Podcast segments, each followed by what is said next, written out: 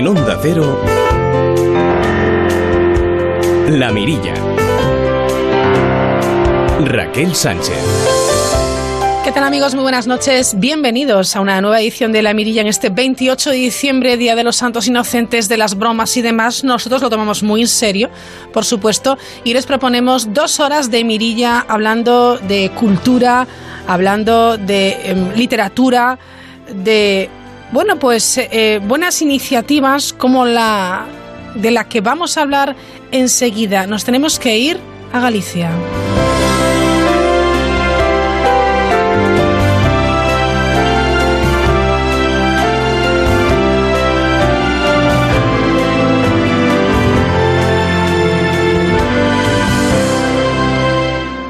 Vamos a hablar eh, en esta jornada del Grupo de Investigación de Oncología Clínica de la Asociación de Enfermas de Cáncer de Mama ADICAM de Cangas de Morrazo en, Galicia, en la provincia de Pontevedra.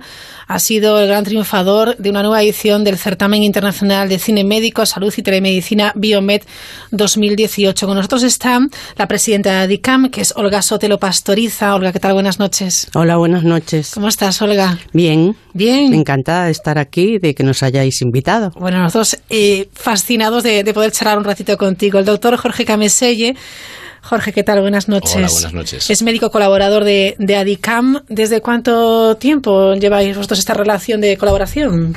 Pues yo creo que desde hace mucho. Sí. Eh, hace, ADICAM se fundó sobre el año 2000 y como, bueno, una de las líneas de investigación de nuestro grupo es el cáncer de mama, eh, siempre nos han invitado a, hacer, a, dar alguna charla, alguna ponencia sobre en alguna de las múltiples actividades que ellos hacen desde que Adicán esto cuenta con la casa, con una nueva sede, ya van como seis o siete años, eh, seguramente, es en la Casa de Bola en, en, y es un lugar magnífico, abierto a, todo, a toda la población. Eh, han multiplicado por, por mil las actividades y, bueno, desde entonces eh, pues eh, soy un colaborador, yo creo que bastante, bastante intensivo de, esta maravillosa asociación. Nuestro gran colaborador, hay que decirlo, sí. El número uno es él, que siempre está ahí para, para todas, para todos, para cualquier urgencia que haya, se llama Jorge, porque Jorge nunca dice que no. O sea, Jorge, siempre atiende. Además de ser un gran médico, es un gran colaborador y una gran persona. El colaborador más grande que hay en este momento en Edicán.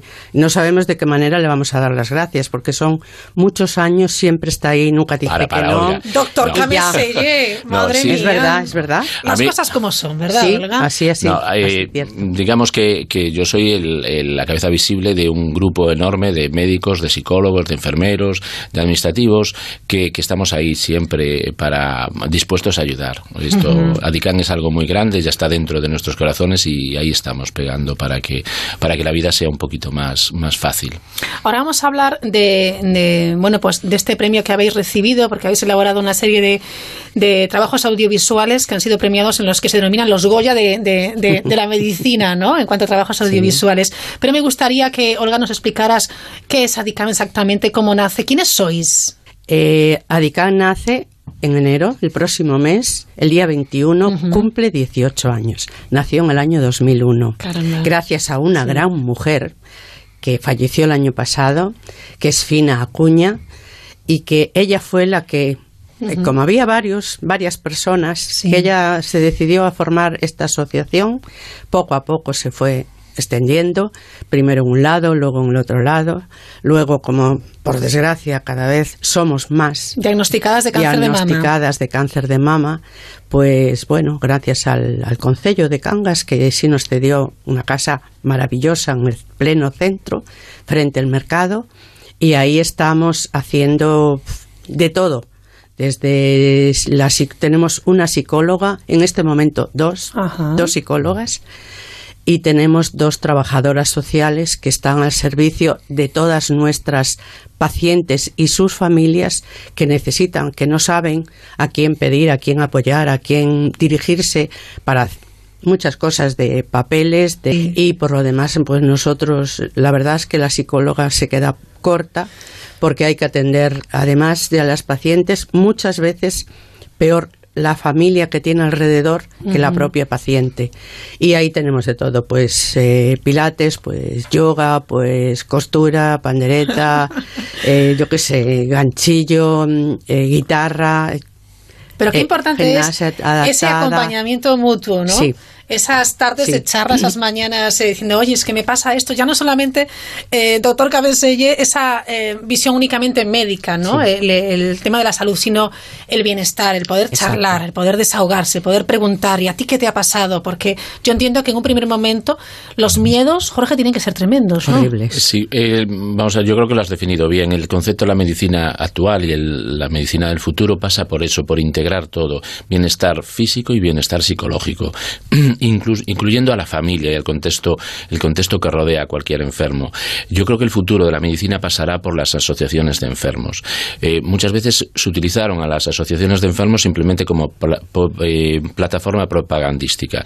Yo creo que la, que la medicina de verdad, la medicina del futuro, la medicina seria, científica, tiene que pasar por la integración de las asociaciones de enfermos, pero no asociaciones de enfermos chapuzas, sino asociaciones de enfermos donde los enfermos de verdad estén implicados y donde los profesionales estén codo a codo con estas asociaciones de enfermos, porque nadie mejor que los enfermos tiene esa sensibilidad en la piel, la flor de piel, para saber cuáles son las verdaderas demandas. Por ejemplo, una, demanda actual de las enfermas oncológicas y de los enfermos oncológicos es que cuando asisten a los hospitales, en los servicios de oncología, los ven diferentes oncólogos. No tienen un, oncólogo, digamos, de mano. Y eso es fruto de la demanda, de la, de la sobredemanda asistencial. Entonces, es muy importante que en los hospitales eh, eh, haya esa sensibilidad para que los jefes de servicio esto presionen lo suficiente para tener un oncólogo, o sea que para que cuando el enfermo o la enferma va al, hospital sean vistos por el mismo oncólogo. Obviamente va a haber ocasiones en que el oncólogo esté de baja, el oncólogo esté de vacaciones, etcétera, o tenga sus días libres. Pero lo que no puede ser es que el, y, lo hablo no como una eh, como algo digamos para denunciar a, los oncólogos porque están dejándose la piel. Lo hago porque esto para el propio oncólogo también o oncóloga también es malo que cada día tenga, que ver a un paciente diferente. Entonces, porque los errores no se cometen porque los oncólogos no estén bien preparados o porque los médicos no estemos bien preparados. Los errores se cometen cuando tú de repente tienes una sobredemanda asistencial y además tienes que hacerte cargo de un paciente al que no conoces. Entonces siempre se pueden eh, esto pasar por alto detalles, pequeños detalles eh, intrínsecos que el propio que en la relación médico enfermo eh, se evitan. Es muy fácil de comprender. Nosotros siempre queremos estar mm, con aquella persona que ya nos conoce al menos un poquito, sabe cómo es tu vida, sabe cómo es tu trayectoria, sabe cómo es tu entorno, que eso influye mucho pero me gusta mucho, eh, Jorge Cameselle, eso que dices de, eh, de la parte más humana de la medicina. Eh, todo es necesario. Yo, para, mm, o sea, Adican está haciendo una labor extraordinaria. Es, el buque insignia de las asociaciones gallegas y probablemente, si, si, fuéramos justos, sería un buque insignia de las asociaciones a nivel nacional. pero para, no, para que no quede, digamos, como, como esto es un sistema de peloteo, porque no lo es,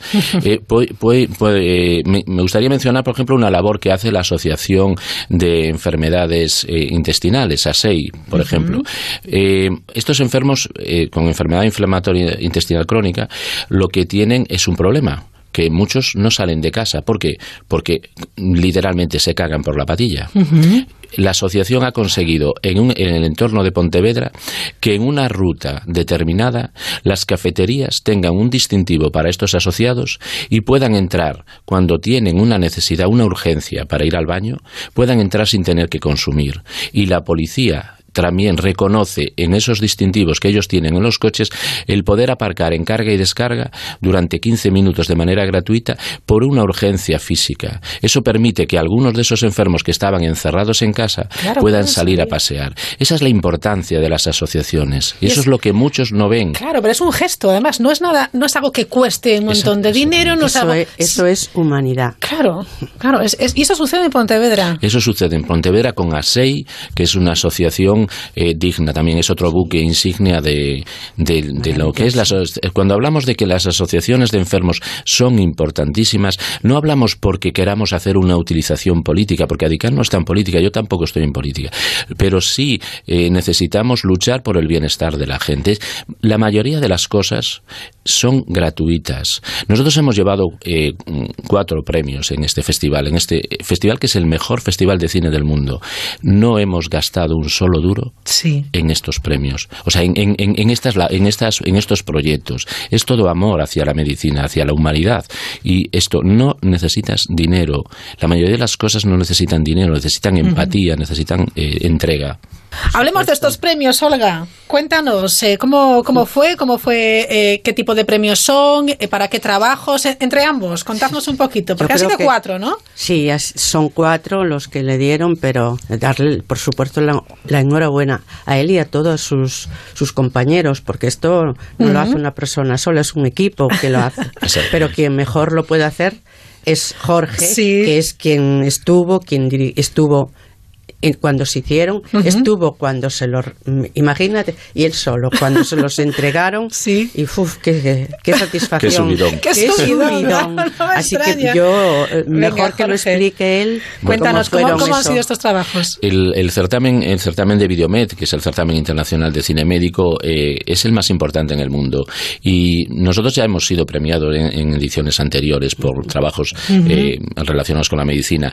Este año el subidón fue que, que bueno, fuimos el grupo de investigación, el grupo de investigación oncología clínica de, de ADICAN, ligado a ADICAN, en el, que estamos, yo soy cabeza visible, pero que estamos, eh, intervenimos muchos médicos, psicólogos, enfermeros, eh, fisioterapeutas, eh, en fin, y administrativos que nos ayudan muchísimo en esta labor. fuimos el grupo más, más premiado de todo el mundo y, la competencia era alta con, con películas americanas, películas de, de, China, de, África, de, de, Europa, etcétera, Y bueno, haber sido, haber logrado este, este galardón, estos cuatro premios, pues realmente es, realmente es importante. Pero es importante mm, en la, en la, medida en que mm, le estamos dando voz a una serie de asociaciones y a una serie de, de, enfermedades que, que son, llamamos raras, y raras no es porque sean unas enfermedades que tengan una sintomatología específica, sino porque son muy poco frecuentes. Pero hablamos de 7.000 enfermedades raras aunque son poco frecuentes, son 7.000. Eso implica que muchos gallegos, muchos españoles, muchos europeos, muchas personas en el mundo padecen estas enfermedades y no solo los enfermos, las familias, porque algunas de estas enfermedades son muy invalidantes y condicionan el futuro de muchas familias. Eh, nosotros estamos emocionados de poder, mm, el premio es lo de menos, pero el poder estar ahí, eh, cada vez que todos los miembros del equipo que estamos implicados en este proyecto hemos cambiado, porque eh, esto... no me extraña, esto, te, cambia porque ves la vida desde otra perspectiva. Te cambia. ¿eh? Cuando tú conoces, eh, ayer hemos terminado otra, otra de la filmación, tenemos ahora el proceso de edición y montaje, pero hemos terminado de grabar otra película con Laura Faro. Laura Faro es un ángel hermoso que padece una enfermedad que se llama el síndrome de Prader-Willi. Es una enfermedad genética que esto te tiene una serie de connotaciones, entre ellas pues un apetito descontrolado, eh, generalmente estos pacientes, si no hay un apoyo familiar importante eh, y, si, si no hay un buen control médico, pues, pues acaba muriendo por, por su obesidad, ¿no? Es un problema, no, no, es un, no es un trastorno de alimentación como conocemos habitualmente, como la, la, anorexia, la bulimia, es, es una hiperfagia, un, apetito descontrolado por un trastorno en el cromosoma 15 y que tiene una serie de connotaciones de otra sintomatología que vamos a tratar de explicar en la película. Bueno, pues cuando tú te acercas a una persona con esta enfermedad, y cuando conoces realmente todo lo, que conlleva para su biografía y para la biografía de, de, su familia, evidentemente cambias. Y cuando eso lo haces con muchas otras enfermedades, te das cuenta la cantidad de gente que desde el anonimato está apoyando esto. Por ejemplo, ASEN, que es una asociación de enfermedades neuromusculares, está haciendo una labor importante. Aquí en Vigo, en el área de Vigo, tenemos a los, los mejores profesionales de, eh, sobre enfermedades neuromusculares. Solo debemos todos a, una doctora ya jubilada, eh, que es la doctora Carmen Navarro. Estos premios, premios de genética, enfermedades raras, relación médico-paciente, y luego ha habido dos de, las, de los colaboradores más jóvenes que han sido premiados con el premio Biomed Junior, con una estatuilla y un, diploma y un cheque de, de mil euros. O sea, es que no paráis. Sí. O sea, lo, vuestro. Y darle, y darle las gracias porque lo han donado para DICAM. ¿Cuánto tiempo, Olga, llevas tú una asociación? Yo llevo 12 años que son los que estoy operada. Sí. ¿Y cómo estás ahora? Bien. Bien. Sí. Sí. Da gusto verla, ¿eh? Porque es, es, fuerte, es optimista. sí. Claro. Eh, en la asociación nuestra se necesita, porque muchas veces llegan, eh, a mí me da muchísima pena que llega gente muy joven últimamente, muy demasiado joven y vienen pues parejas, las, parejas, y vienen hundidos. A veces mucho más hundido el marido que la, su pareja, que la, que la persona afectada. Y salen y sale la psicóloga y viene y se presenta. Yo estoy todos los días uh de lunes a viernes. Y dice, ven que te voy a presentar. Pues mira, ¿cuántos años llevas, Olga? Dile. Pues llevo 12 años. Y, te ven y dice, ah, 12 años. Y, oh, qué humor, ¿no? Y cuál yo, pues claro, con humor, con ganas, con, con muchos, yo le digo al marido, dale muchos abrazos, muchos achuchones, sácala por ahí, llévala a tomar aire. Y se ríe y dice, te aseguro que es una terapia muy buena. el, el, cariño es primordial. y luego los abrazos y mucho amor. Eso le iba a decir yo. La terapia de abrazos sí, sí, sí, es maravillosa. Nosotros en, en Adicán hemos puesto desde hace ya bastantes años en marcha eh, la risoterapia. La hemos, eh, digamos que eh, la historia de la risoterapia es muy curiosa. por esta afición que yo tengo al cine, un día grabando un documental sobre Adicán, entré, presencié un, un taller de risoterapia con una monitora excelente y me sorprendió ver a personas mayores interactuando de una manera, mm, diría que hasta infantil, pero muy emotiva, eh, con una monitora. Ahí se me encendió una chispa y yo dije, Concho, si las personas mayores eh, son capaces de interactuar así con una monitora, ¿qué no podríamos hacer los médicos y los enfermeros en nuestros centros de salud? Y probé, probé hacer risoterapia, me tiré a la piscina. Y esto, eh, yo cualquier cosa que haga, la verdad es que en, en Adicán pues voy a ser acogido con los brazos abiertos. Y entonces no tuve pudor en, tirarme a la piscina. Cogí unos pañales, cogí unas, unos pequeños disfraces y nos reunimos para hacer talleres de risoterapia. La suerte mía fue encontrarme a una persona excepcional, una persona con un humor excelente que se llama Celia. Nosotros la conocemos en todo el morrazo como Celia la frutera.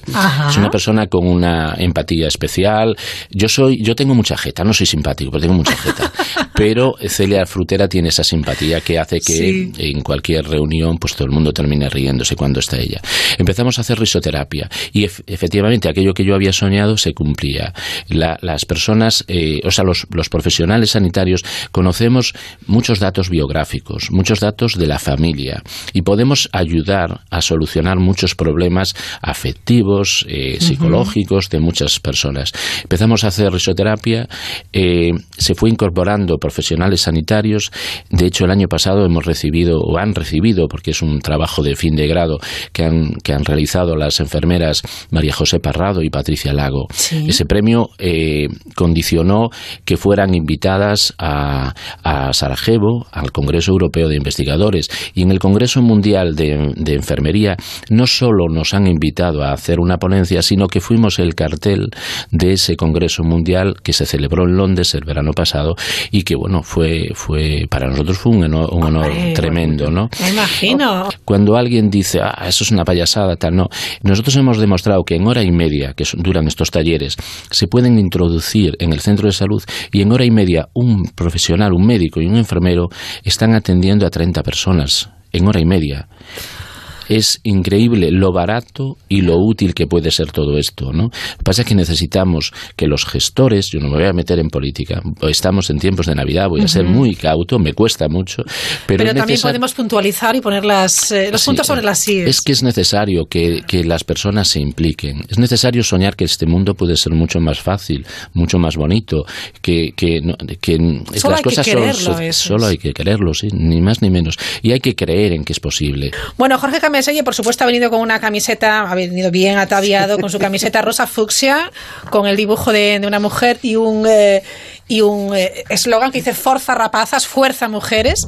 Eh, cuéntanos un poquito la historia de esta camiseta, que luego vamos a hacer una foto, ¿verdad? Y lo vamos a, a poner en Twitter para que la gente lo pueda ver. Eh, Adicán siempre ha tenido un distintivo con una camiseta rosa fusia, eh, pues con el lazo, el lazo rosa, rosa que identifica, Sí. que identifica pues la lucha contra el cáncer de mama. Y esto, uno de los de los dibujantes, de los humoristas o, eh, Sí. más importantes que tiene Galicia, pues es Luis Davila. Nos regaló a Paradicán este, este hermoso dibujo, esta hermosa viñeta, que es muy popular en sus, en sus viñetas.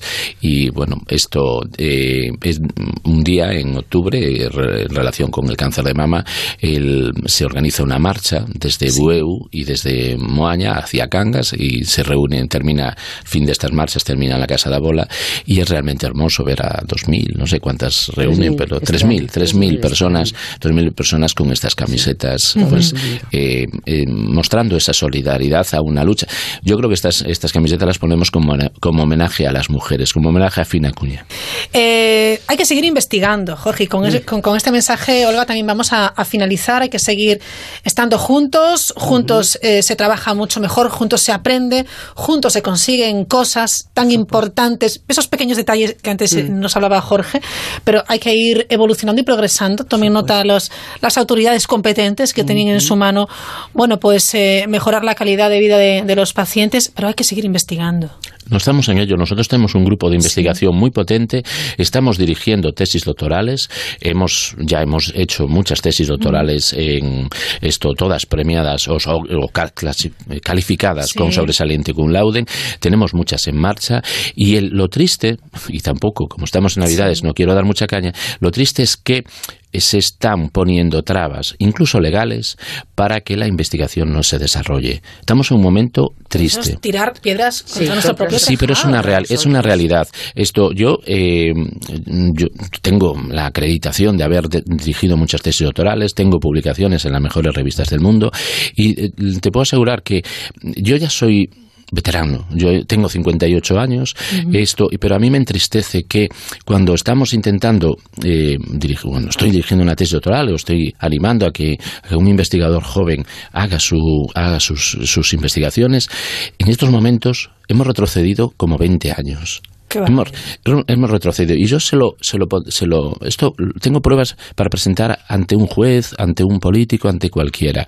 Hemos ido hacia atrás y es una auténtica vergüenza. Tendríamos, tendríamos la- la- la- los medios de comunicación Sí, tendrían que poner sobre la mesa todo esto porque es una auténtica vergüenza. Esto ahora cualquier investigador. Yo tuve muchas dificultades para hacer mucha- mi tesis doctoral. Incluso algunos eh, eh, doctorandos que yo les he ayudado a dirigir y les he diri- codirigido sus tesis doctorales han tenido que leer la tesis, sus tesis doctorales fuera de Galicia, fuera de Galicia y a veces con médicos que están médicos gallegos que están fuera de Galicia que les han dicho no te preocupes las trabas administrativas te las soluciono yo.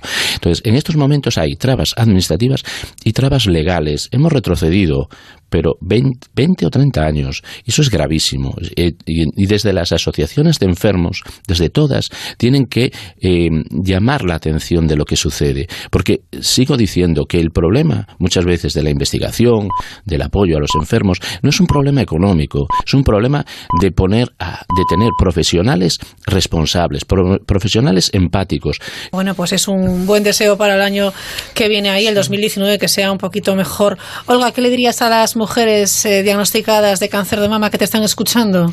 Bueno, en primer lugar le diría que la verdad es que el cáncer de mama ahora di- di- podemos decir que es una enfermedad crónica que sí tiene salida, que sí se puede mejorar, que sí se puede hacer una vida normal, por lo menos son el 98%, si no me equivoco, ¿verdad, Jorge?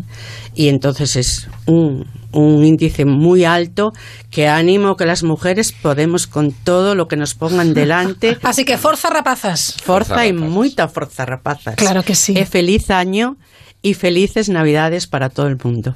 Muchísimas gracias. Feliz Navidad a ambos. De verdad, gracias por ser tan empáticos, tan solidarios y, y tan generosos. Muchísimas gracias. Y gracias, a. Gracias, Gracias gracias ti. a vosotros. La Mirilla. Onda Cero. Onda Cero. Es tiempo de abrazos, reencuentros, sonrisas. Y muchos besos. Y mucha felicidad. Y muchos abrazos. Muchos, muchos. De siempre en Navidad, las patatas del abuelo. Hola, ahorrador. ¿Estás satisfecho con la rentabilidad de tu plan de pensiones? Bajas comisiones y diversificación global en los mercados líderes suena mucho mejor.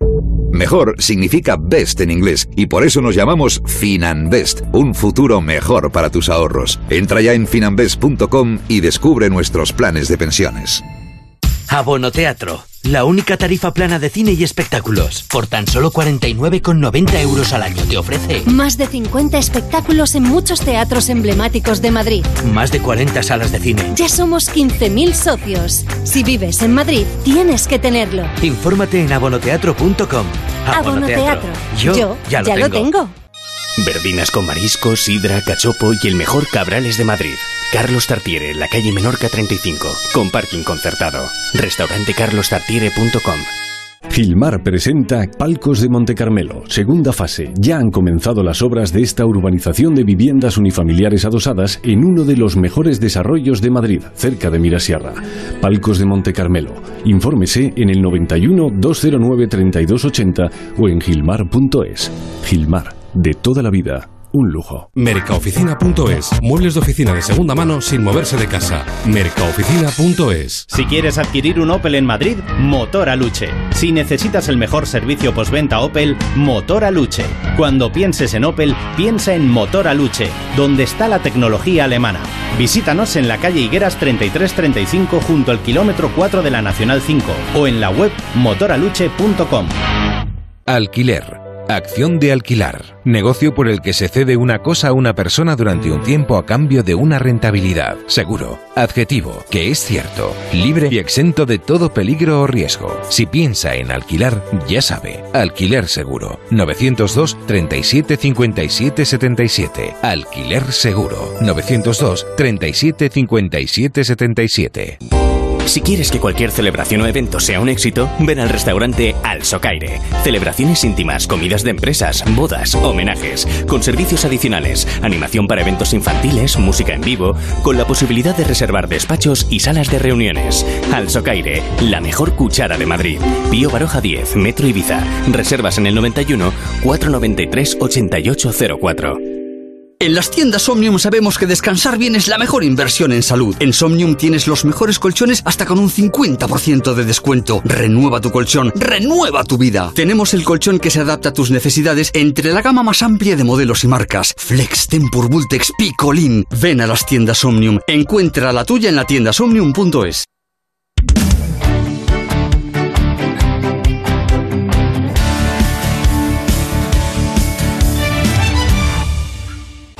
el programa de mayor éxito en el mundo. Ganador de cuatro premios Emmy. Con el plató más grande de Europa. Y sorprendentes novedades. La voz como nunca antes la habías visto. El lunes 7 y el martes 8 de enero comienza La Voz en Antena 3.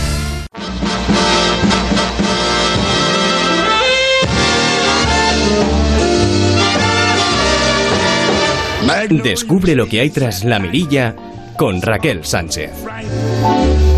fields of cotton love, wintry white. Roberto Pérez Marijuán, ¿qué tal? Muy buenas noches. Muy buenas noches. Hoy día de los inocentes, ya Pero está acabando. Tú, tú inocente no tienes nada, no tienes nada. Yo espero que todo lo que nos cuentes hoy en este último programa en el que estamos abordando el tema de los nuevos modelos de negocio sean todo verdadera, o sea, cuestiones verdaderas. No No, te quepa la menor duda, así va a ser. Ah, bueno, bueno. Me he hecho con una de tus eh, creaciones, crea tu plan comercial, guía para emprendedores que habéis hecho desde suma importancia y me parece eh, una publicación muy directa, muy amena, muy sencilla, una herramienta muy interesante. Así Pues que te doy la enhorabuena. Te lo agradezco mucho. Es un, es un libro guía que hemos eh, hecho Juan José Romero Cruzat y, y yo Sí. para básicamente poner en valor algo que hemos aprendido trabajando con emprendedores en todos estos años, que es los emprendedores son capaces de hacer productos o servicios extraordinarios, pero muchas veces cuando tienen que ir al mercado Ahí es donde Mm. tropiezan. Entonces les hemos preparado una guía que se llama Crea tu plan comercial Sí. para que tengan un mapa claro por donde circular para conseguir lo que ellos necesitan, que es monetizar lo que hacen. Bueno, Roberto, hoy finalizamos porque estamos viendo que em, existen muchos nuevos modelos de negocio, casi todos ellos, claro, vinculados a, a las nuevas tecnologías, sobre todo a, Internet. Han cambiado los paradigmas. Estos nuevos modelos de negocio utilizan la tecnología, utilizan Internet. herramienta, es una herramienta más, más. para conseguir ciertas cosas, que es que más clientes les conozcan, Sí. dar, dar a sus clientes mejores servicios. Si te das cuenta, la mayor parte de esos negocios y de estos proyectos que estamos hablando lo que hacen es intermediar digitalmente y lo hace además de una manera más fácil. Fíjate, Mm. con el tema, por ejemplo, de Cabify o de todos estos Sí. relacionados con el taxi. Básicamente, los taxistas podrían haber creado una plataforma de ese tipo sin ningún problema. ¿Qué es lo que han hecho est- esta solución, esta plataforma tecnológica? Han entendido cuáles eran los rozamientos, cuáles eran los problemas que tenía el cliente.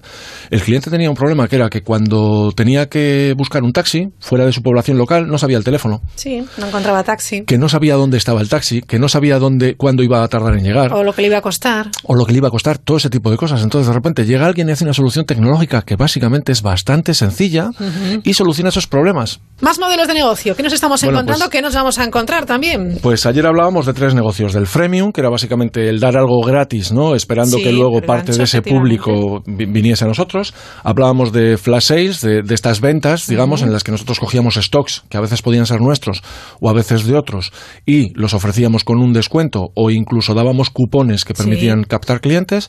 Y hablábamos también de los comparadores, de todos estos negocios que lo que hacen es comparar diferentes propuestas Sí. de empresas que se dedican a lo mismo. Comparadores de bancos, comparadores de seguros, comparadores de cualquier cosa. Cada vez va a ser más habitual el que los usuarios vayan a esos lugares a tomar las decisiones de compra.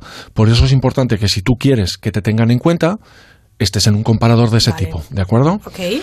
Ahora vamos a continuar por uno que es, mm, la verdad es que bastante llamativo, que son los agregadores. Los agregadores. Los agregadores son distintos a los comparadores porque los comparadores comparan peras con peras. Ajá. Sin embargo, los agregadores lo que hacen es coger peras, manzanas, eh, eh, alubias, lentejas y agregarlas todas. Anda. Nacieron a raíz de los medios de comunicación. Porque, claro, nosotros antes leíamos pues un periódico o dos, pero de repente aparece Internet y nosotros tenemos un montón de fuentes.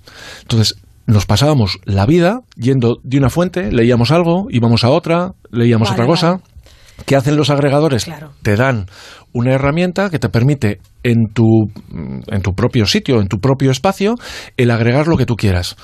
Y además, no solamente el agregar un medio de comunicación, sino un conocimiento concreto. A mí me gusta el deporte. Vale, pues Dame yo información sobre este sobre deporte, sobre y deporte de y cógemelo de fuentes Claro, diferentes. entonces te da un abanico de información de distintos lugares. Correcto, y el modelo de negocio consiste en que lo que te da básicamente es un titular y una entradilla. Ajá. Pero si tú quieres eh, llegar a esa noticia completa, pinchas y entonces ya te vas al medio, te vas al lugar donde estás. Tienes, un agre- tienes agregado toda la información que te interesa, pero tú luego eh, decides dónde quieres ir. Y el modelo de negocio, los ingresos vienen normalmente por la publicidad compartida. Claro, bien. Entonces, es bien, una sí, manera sí. que eh, puedes hacer esto. Vale. Básicamente son, como decíamos antes, un intermediario digital. Alguien que coge la información que está en un montón de sitios y Sí. que la agrega. Eh, va a empezar a aparecer ahora en un montón de sectores. En el sector de la alimentación en el que tú puedas decir, eh, voy a coger eh, y voy a agregar dentro de los supermercados que tengo en mi zona un, una lista de la compra. Y, y que eh, me agregue todos los productos en función de, de las marcas, en función de que cumplan una serie de parámetros que yo digo. O sea, eso que ya hacemos nosotros, que es compro la carne en tal sitio, el pescado en el otro, los lácteos en este, el aceite en el otro, Correcto. me lo voy Eh, a encontrar ya también en, en Sí. el mismo lugar. De hecho, en algunos casos, en, en temas de alimentación, esos agregadores van a ser agregadores de productores. Mm. Donde, claro, tú ahora, por ejemplo, compras naranjas de Valencia. Entras, por ejemplo, en naranjaslaparcela.com y Sí. compras naranjas de un, de un productor que está... eh, eh, Sí, sí, sí, sí. que va a coger las naranjas y te las va a dar. Pero claro, las naranjas son una pequeña parte de lo que tú haces. ¿Qué van a hacer estos agregadores? Pues cogerte a alguien que cultiva las naranjas, pero también a alguien que hace los tomates, las lechugas, las no sé qué. Tú vas a hacer el pedido en un solo sitio y esto te va a llegar de manera conjunta. Entonces, date cuenta que Internet lo que hace muchas veces es eliminar todos aquellos intermediarios que no aportan valor.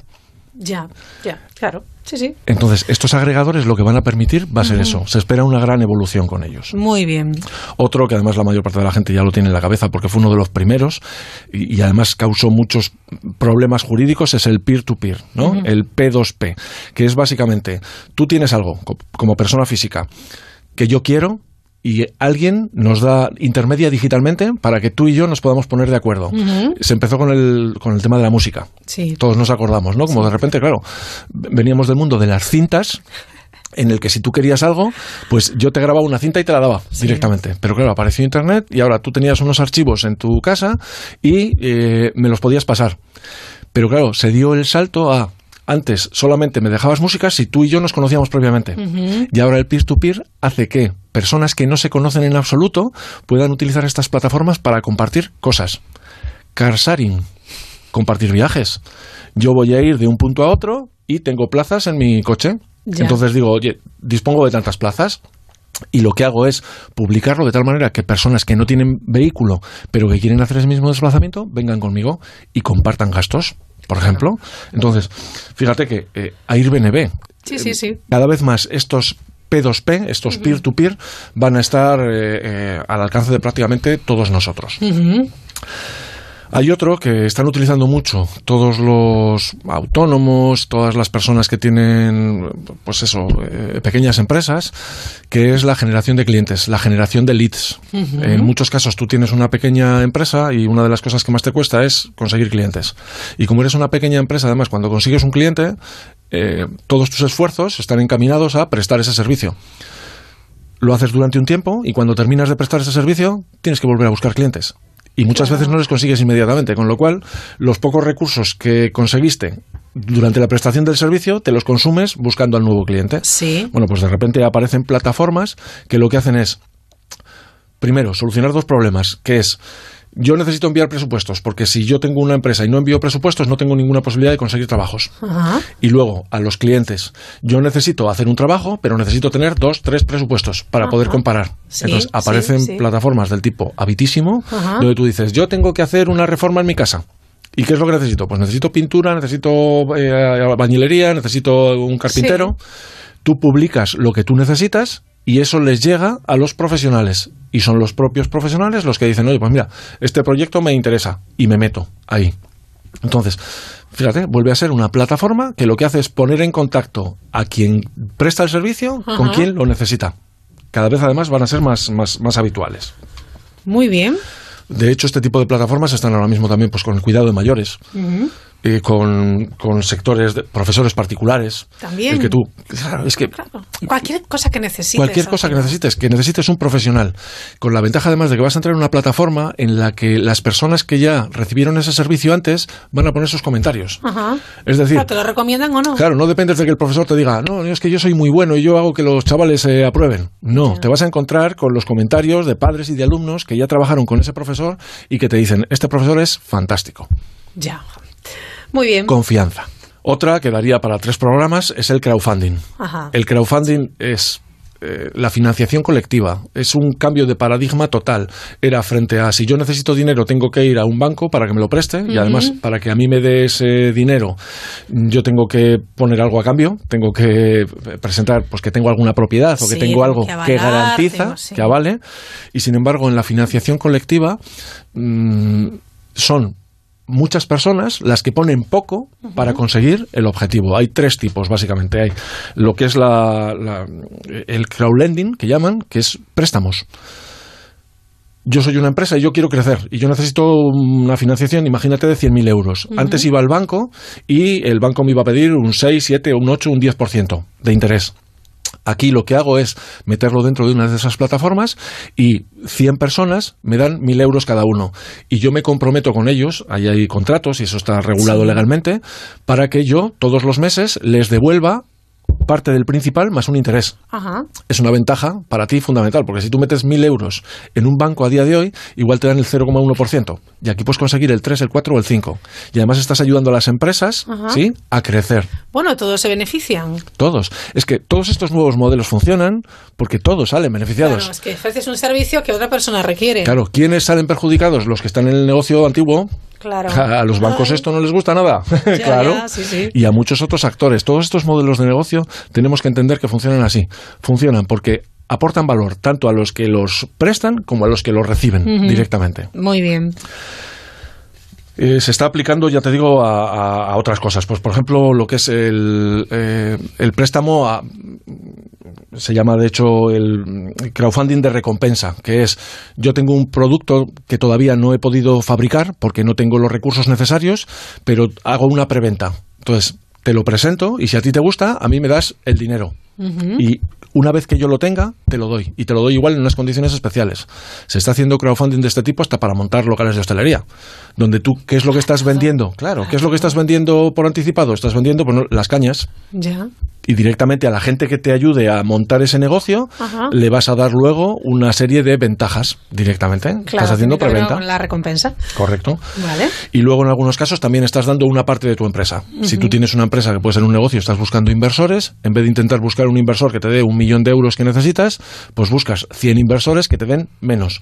Y a cambio les das una participación dentro de tu empresa. Sí. Bueno, esto en el ámbito cultural se hace mucho el tema del crowdfunding. Correcto, y, y cada vez se va a hacer más. Y, y, por ejemplo, un poeta busca 2.000 Sí. euros para editar su libro de poesía, Sí. que se, se moriría, se moriría yendo por editoriales para que alguien se lo eh, publicara y no se lo publicaría.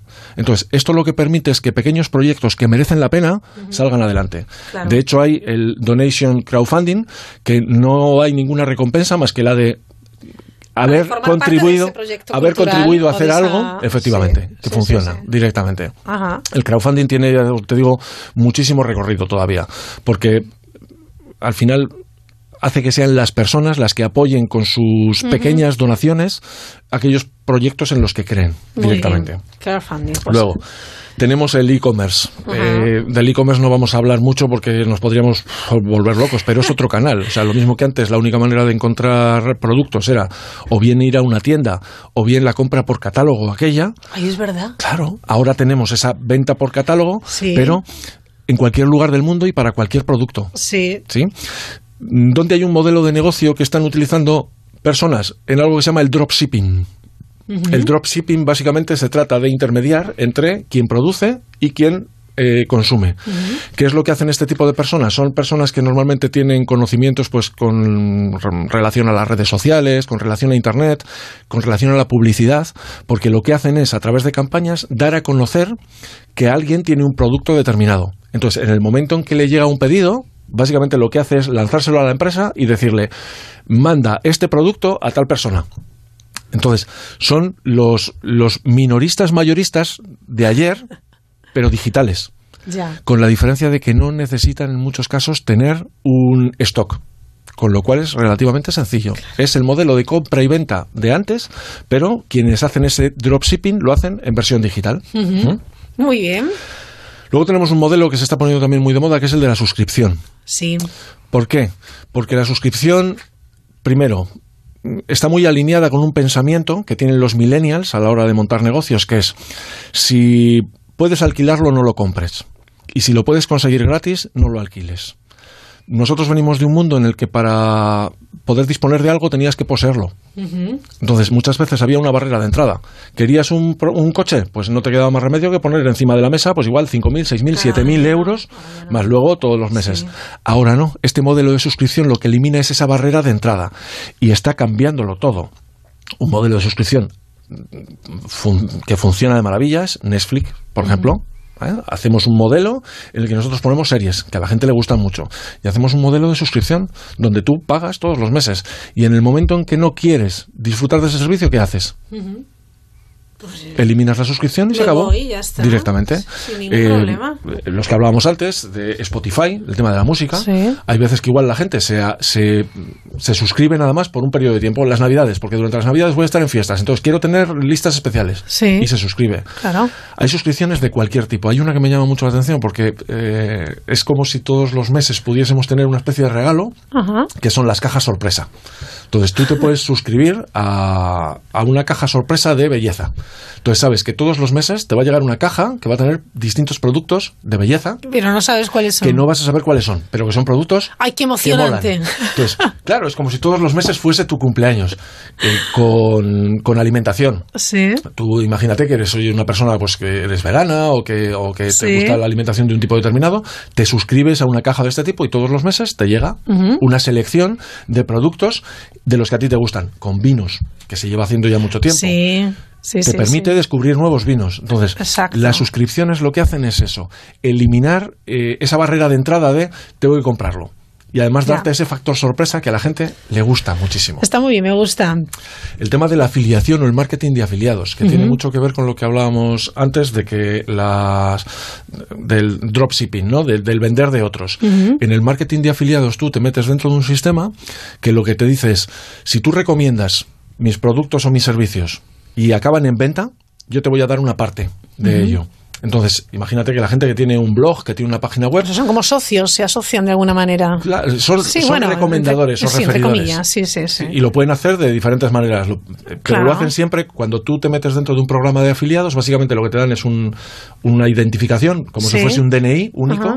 de tal manera que cualquiera que venga a comprar a mi tienda física o a mi tienda real con ese número, parte de este mm, beneficio te lo voy a dar a ti. Muy bien. Las empresas estas eh, tipo Avon, tipo de este tipo, que lo que hacen es utilizar a los propios clientes muchas veces como, Sí, como comerciales. como vendedores, Sí. funciona así.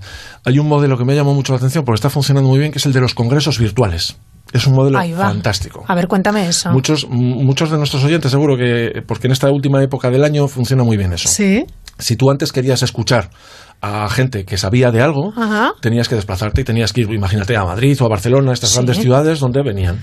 Ahora ya no. Por lo Ahora que veo, repente, ahora ya no. Claro, alguien dice, vamos a hacer un congreso virtual que consiste básicamente en, vamos a reunir a 20, 30, 50 expertos y los vamos a tener durante una semana entera.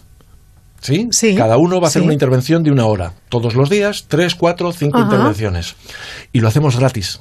¿Te acuerdas cuando hablamos Sí. el primer día del Freemium? Lo Sí. hacemos gratis. Tú puedes ver en directo todas esas conferencias. ¿Qué es lo que pasa? Nadie puede dedicar una semana de su vida a ver 5, 6, 7 horas de conferencias todos los días. Claro, imagínate. Con lo cual lo que te dicen es, bueno, como no puedes hacer esto, si pagas una pequeña cuota, te vamos a dar la posibilidad de que tú veas en cualquier momento durante un año entero todas las conferencias. Que es esa parte del premium. Vale. ¿Cuál es la ventaja? Y es donde tiene el tema del marketing de afiliados. Ellos buscan gente que tiene, que tiene carisma, que tiene seguidores, y les dicen, vamos a grabar una hora de conferencia. Te voy a dar un número de identificador para que tú lo publiques en tus redes sociales y en, y en tu web y en, y en- y en todos tus medios de comunicación.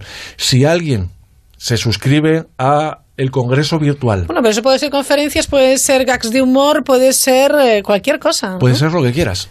Puede ser lo que quieras, porque lo que hacen es eso, aprovechar, digamos, a esos 20, 30, 50, 80 expertos Sí. para que lo difundan por su red y luego comparten los beneficios.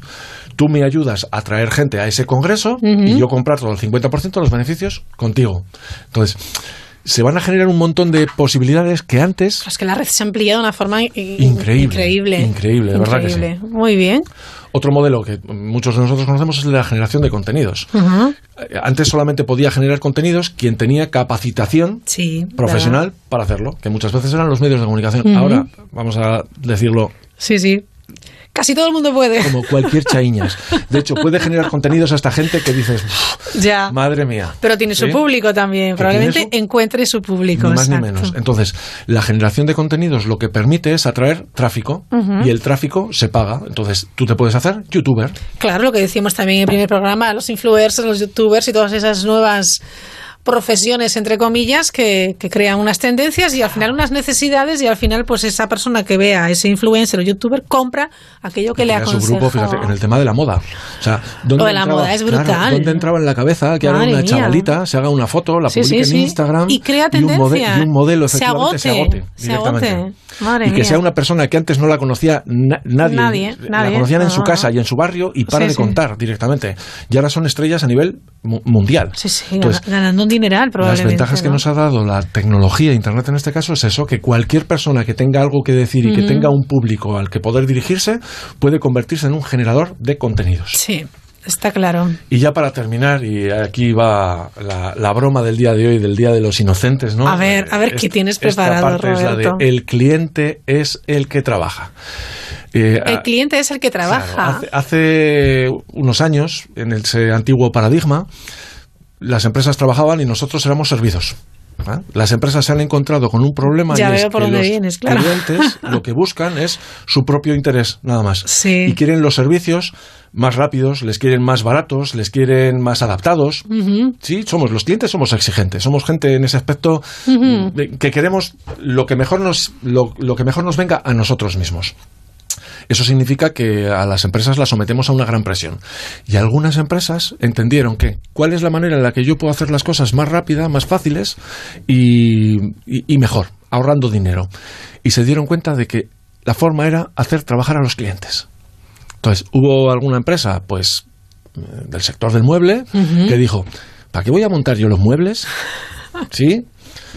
¿Y para qué voy a Sí, tener, total. ¿y para qué voy a tener vendedores Ajá. si yo puedo hacer un sitio donde ponga eh, los muebles, donde la gente Sí. pasee, donde además yo dirija a la gente para que pase por donde yo quiero que pase, donde la gente vaya al almacén, donde la gente se haga los pedidos y donde luego la gente se monte el, Eso, en eso su hace coche? unos años es totalmente impensable. Impensable. Si se lo dices a alguien, no se lo cree. Claro, no pero se lo cree. no solo eso, eh, el tema de las gasolineras, lo mismo. También. O sea, sí. vas a una gasolinera y ahora eh, eres tú, en muchos casos, quien se tiene que servir. En, eh, en las autopistas o en los parkings. No tienes a nadie ahí, básicamente eres tú el que haces Sí, una sí, parte sí. del trabajo. En los bares y en los restaurantes. También. O sea, tú de repente entras en un restaurante, es que fíjate el proceso que parece de broma, parece de Día de los Inocentes total, que es tú entras dentro de un establecimiento, Sí. te diriges a un sitio donde hay unos papeles, les tomas la comanda a tus compañeros. ¿qué es lo que queréis? Y lo escribes allí. Estás ejerciendo el rol de camarero. Vas a la barra o a un sitio y entregas ese papel. Al cabo de unos minutos, alguien dice tu nombre, Y yo me tengo que levantar. tú te levantas, tú coges tu, eh, tu pedido, Sí, sí, sí. te lo llevas a tu mesa, lo consumes y en algunos casos cuando sales, limpias y recoges directamente. Bueno, es que pensado así, Roberto, efectivamente hacemos el trabajo de un montón de personas. En las cajas, fíjate, me, me llama mucho la atención porque además el marketing lo que tiene es que tiene que disfrazar las cosas de la Ujú. manera que parezcan bonitas, ¿no? Por ejemplo, Claro. en las autopistas las cajas se llaman cajas rápidas, que Sí. de rápida muchas veces no tienen nada porque tienes que parar, porque tienes que echar No el tiene, dinero. no tiene nada, vamos. En los supermercados las cajas se llaman cajas amigas. Y cada vez están creciendo más porque tú terminas de hacer la compra y ya no es lo de Sí. hace poco, que a- hasta hace poco eran las personas que estaban en las cajas quienes nos metían los productos dentro de las bolsas. Ahora ya ni nos dan las bolsas, nos las cobran, Claro. ni nos meten los productos en las cajas. Tenemos que ser nosotros quienes lo hacemos. Pero en algunos casos ya ni siquiera vamos donde haya una persona. No, ya, vamos ya a vamos a pasar el código de barras. amiga, efectivamente, y nosotros sacamos los productos, nosotros los pasamos por el lector y código de barras, y además lo hacemos, fíjate, sin una recompensa económica en muchos casos. Porque podrías decir, no, es que para hacer que la gente trabaje tendré que pagarles. No. Te van a cobrar lo mismo, pases por una caja normal que pases por una caja amiga. Pero nosotros como seres humanos vamos a encontrar el valor en eso, que será, es que como llevo nada más cuatro cosas, lo hago yo y lo hago más rápido. Entonces, damos más valor a eso, a la, a la- a la aceleración, que realmente a lo que estamos haciendo, que es pagar por servirnos nosotros mismos. Conclusión, trabajamos nosotros más que aquellos que nos están ofreciendo ese producto. Sin duda ninguna. Es impresionante. Yo me gustaría eso, terminar con, con un resumen de lo que hemos hablado, ¿no? De, de todos estos nuevos modelos de negocio, de los que muchas veces somos consumidores. Que muchos de nosotros tenemos una suscripción, muchos de nosotros aprovechamos una oferta de esas del flash sales, muchos de nosotros vamos Sí. a un comparador o, o- o utilizamos O nos agregadores. hacemos con un cupón. Correcto. O... Entonces, hay que tener en cuenta que muchas de estas cosas también las podemos aprovechar en nuestro propio beneficio. Yo le decía muchas veces a las personas, ¿cuántas compras has hecho a lo, largo de este año a través de Internet? Y en una sala donde hay 200 personas, 200 personas levantan la mano. ¿Cuánto has vendido, cuánto negocio has generado tú a través de Internet? Son muy pocos. Tenemos un mundo de oportunidades que tenemos que aprovechar. Está clarísimo.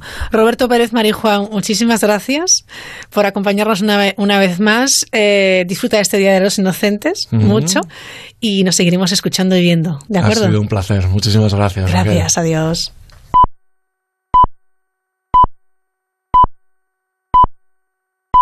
Son las 10 de la noche, las 9 en Canarias.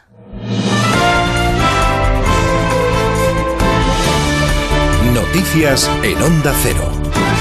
Buenas noches. Último viernes del año, último Consejo de Ministros de 2018 que ha aprobado para 2019 otra revalorización de las pensiones que será del 1,6%. Para las prestaciones mínimas y las no contributivas se contempla una subida del 3%. Este incremento tendrá lugar a partir del 1 de enero y se recoge en un Real Decreto Ley que tendrá que ser convalidado en el Congreso. Una revalorización más allá de la previsión del IPC con su consiguiente aumento del poder adquisitivo según el presidente presidente del Gobierno, Pedro Sánchez. Vamos a ver, efectivamente el, dato es el 1,6% para, para el año 2019 y un 3% también, un 3% también de incremento eh, para las pensiones mínimas, que me parece que también es importante subrayarlo.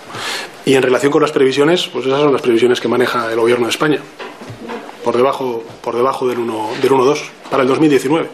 Esta ha sido una de las varias medallas que se ha puesto Pedro Sánchez, que además ha añadido que en estos últimos siete meses se ha hecho más por España que en los últimos siete años y que está en sus planes sí agotar la legislatura. Un análisis que no comparten precisamente los partidos de la oposición que han hecho un balance más catastrofista. Por el PP, Pablo Casado, por Ciudadanos, José Manuel Villegas y por Podemos, Rafa Mayoral. La verdad es que el balance podría hacerlo en un tuit.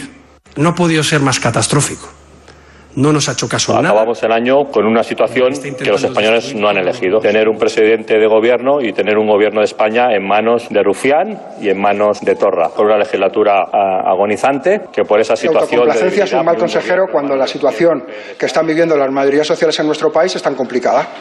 Y creemos que lo que hace falta es empujar más. Y creemos que este gobierno va a haber que empujarle. Porque si no hay cosas que no va a hacer. Por cierto, ya saben qué día es este que se acaba, 28 de diciembre, Día de los Inocentes, y este último que escuchábamos, el portavoz del grupo parlamentario de Podemos, ha intentado colarnos una inocentada. A Pedro Sánchez dice, le parece bien lo siguiente. Nosotros venimos reclamando, sabe usted, hace bastante tiempo eh, la posibilidad de la celebración de un referéndum entre monarquía y república, y las noticias que tenemos es que está dispuesto a aceptarlo un referéndum para la República, día 28 de diciembre, Día de los Inocentes. Y en Italia, como estaba previsto, el Consejo de Ministros ha decretado el estado de emergencia tras la erupción del volcán Etna y los sucesivos movimientos de la Tierra en la región de Catania. Corresponsal en Italia, Manuel Tori. Efectivamente, así es. El gobierno italiano aprueba el estado de alarma tras las consecuencias en términos sísmicos del volcán Etna en Sicilia en los últimos días.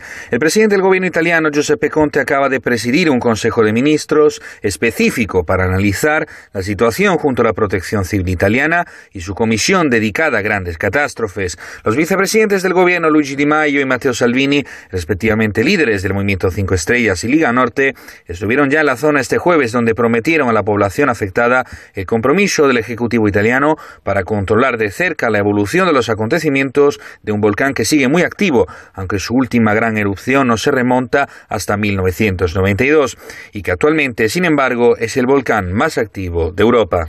Noticia triste de la jornada, hoy ha fallecido uno de los escritores israelíes más leídos del mundo y premio Príncipe de Asturias de las Letras. Amos Oz ha muerto de cáncer a los 79 años. Su hija ha contado en una red social que el novelista se ha ido tranquilamente mientras dormía. Corresponsal en Jerusalén, Hannah Beris. Amos Oz, el escritor israelí más mundialmente famoso, falleció hoy a la edad de 79 años enfermo de cáncer. Con él se va una de las plumas más singulares de la literatura israelí.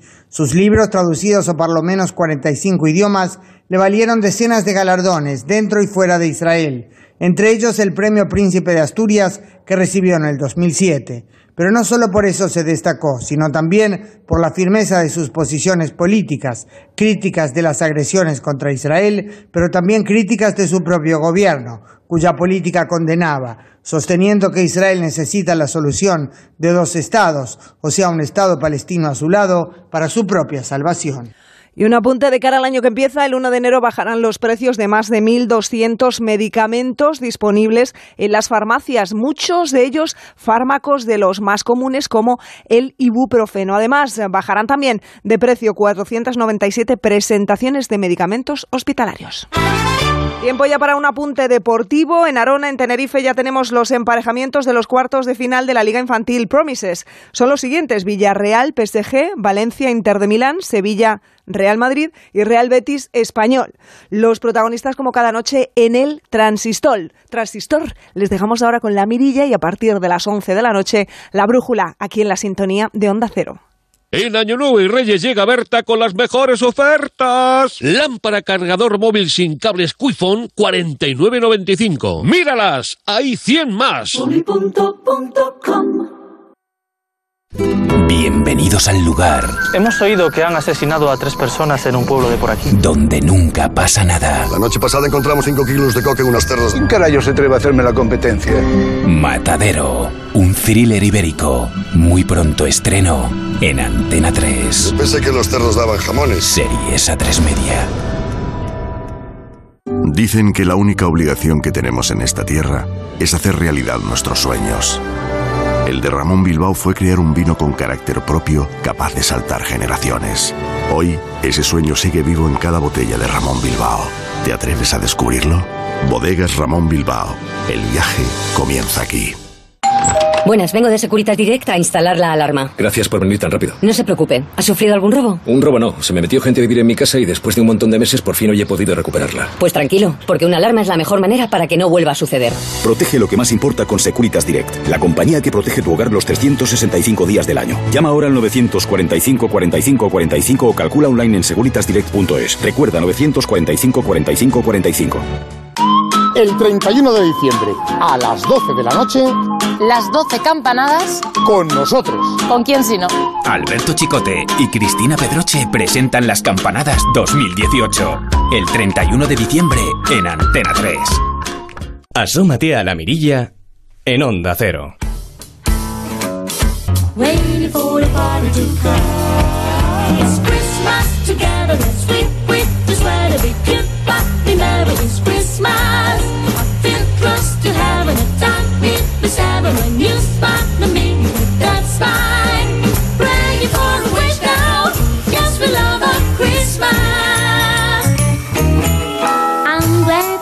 Estoy convencido de cuando, cuando uno aprende a disfrutar de las pequeñas cosas que nos da el día a día, la noche, la tertulia, la luna llena, el sonido de la naturaleza, desde luego aprende a disfrutar, a sacarle partido, a exprimir al máximo una experiencia o algo que no parecía una experiencia se torna en ello, algo verdaderamente inolvidable. De ello sabe mucho nuestro siguiente invitado, es modisto, escritor y yo creo que también un poco poeta. Adolfo Domínguez, ¿qué tal? Muy buenas noches. Buenas noches. Costurero. Costurero. ¿Le gusta la palabra costurero, Adolfo? Sí, te retrotrae a, a los orígenes. Es una palabra un poco romántica, muy romántica diría yo. Sí, yo para mí me encanta. Prefiero costurero, claramente. Es algo, un término artesano además. Sí. Hoy ya no- es menos artesano que antes, pero obviamente retrotrae a los orígenes. En el origen sí que es artesano. El Mm. pro- prototipo siempre es artesano. Luego cuando se serializa, pues no. Pero el primero sí es artesano. Es Adolfo- costura. Adolfo Domínguez, costurero, autor de Juan Griego, que le ha acompañado en los últimos, no sé, eh, Adolfo, 25 años O más. o más. Sí, sí. Eh, yo creo que 30, serán 30 o 35. Fue en el Una año vida. en el año 92, ¿no? Cuando Sí, pero cinco años antes empe- Ah, empecé. ujú. Entonces, y posiblemente empecé incluso antes, porque en realidad yo hice diario de los 13, 14, 15 años hasta los 20 y pocos. Me harté hasta el extremo, o sea, me aburrí de mí mismo, como es lógico y normal. Eso es una historia de adolescentes, lo del diario. Y, y empecé a escribir y la trama me apareció. Me apareció delante de mis ojos lo que sucedía en Argentina y en Sudamérica en aquellos años. Que salía aquí en prensa. Efectivamente. Y entonces empieza a escribir eh, la historia de ese oficial de la Armada Argentina. Justo. Un viaje, desde luego, trepidante a través de la noche de América Latina. Sí, fueron años de noche. Aquella, no- aquella fue noche y noche profunda, como tuvimos en España en el año 36-39. Qué noche profunda. Sí. La noche oscura de San Juan de la Cruz. Hay muchas noches oscuras a lo largo de nuestra historia. ¿eh? Muchas, muchas, más que, más que claras. Lamentablemente es así. La vida hay eros y tánatos, muerte y vida, y, y- y no lo podemos evitar. Es así. Es las leyes de la naturaleza, las leyes de la física. Para que algo viva, tiene que morir antes. y- es así. Pero bueno, hay que aceptarlo. La noche oscura. Hasta San Juan de la Cruz habló mucho de la noche oscura. Cierto. Lamentablemente a veces esa noche oscura, no sé. Es eterna. Es eterna. No, yo iba a decir No, no, cíclico, pero la- es que no se termina nunca. no se termina nunca, porque la vida es, es que es una ley física, el cambio, el cambio constante. Entonces el cambio sí, significa cambio constante para bien, no siempre sucede, la mayor parte de los casos es bien, mal, bien, mal, en el mejor de los casos, ¿eh? pero y en el peor es mal, mal, mal, mal. Pues eso es la historia de los países, la historia para que unos eh, suban, otros bajan y así sucesivamente. Juan Griego es una reflexión sobre el, mal, sobre la violencia. es parte de ello.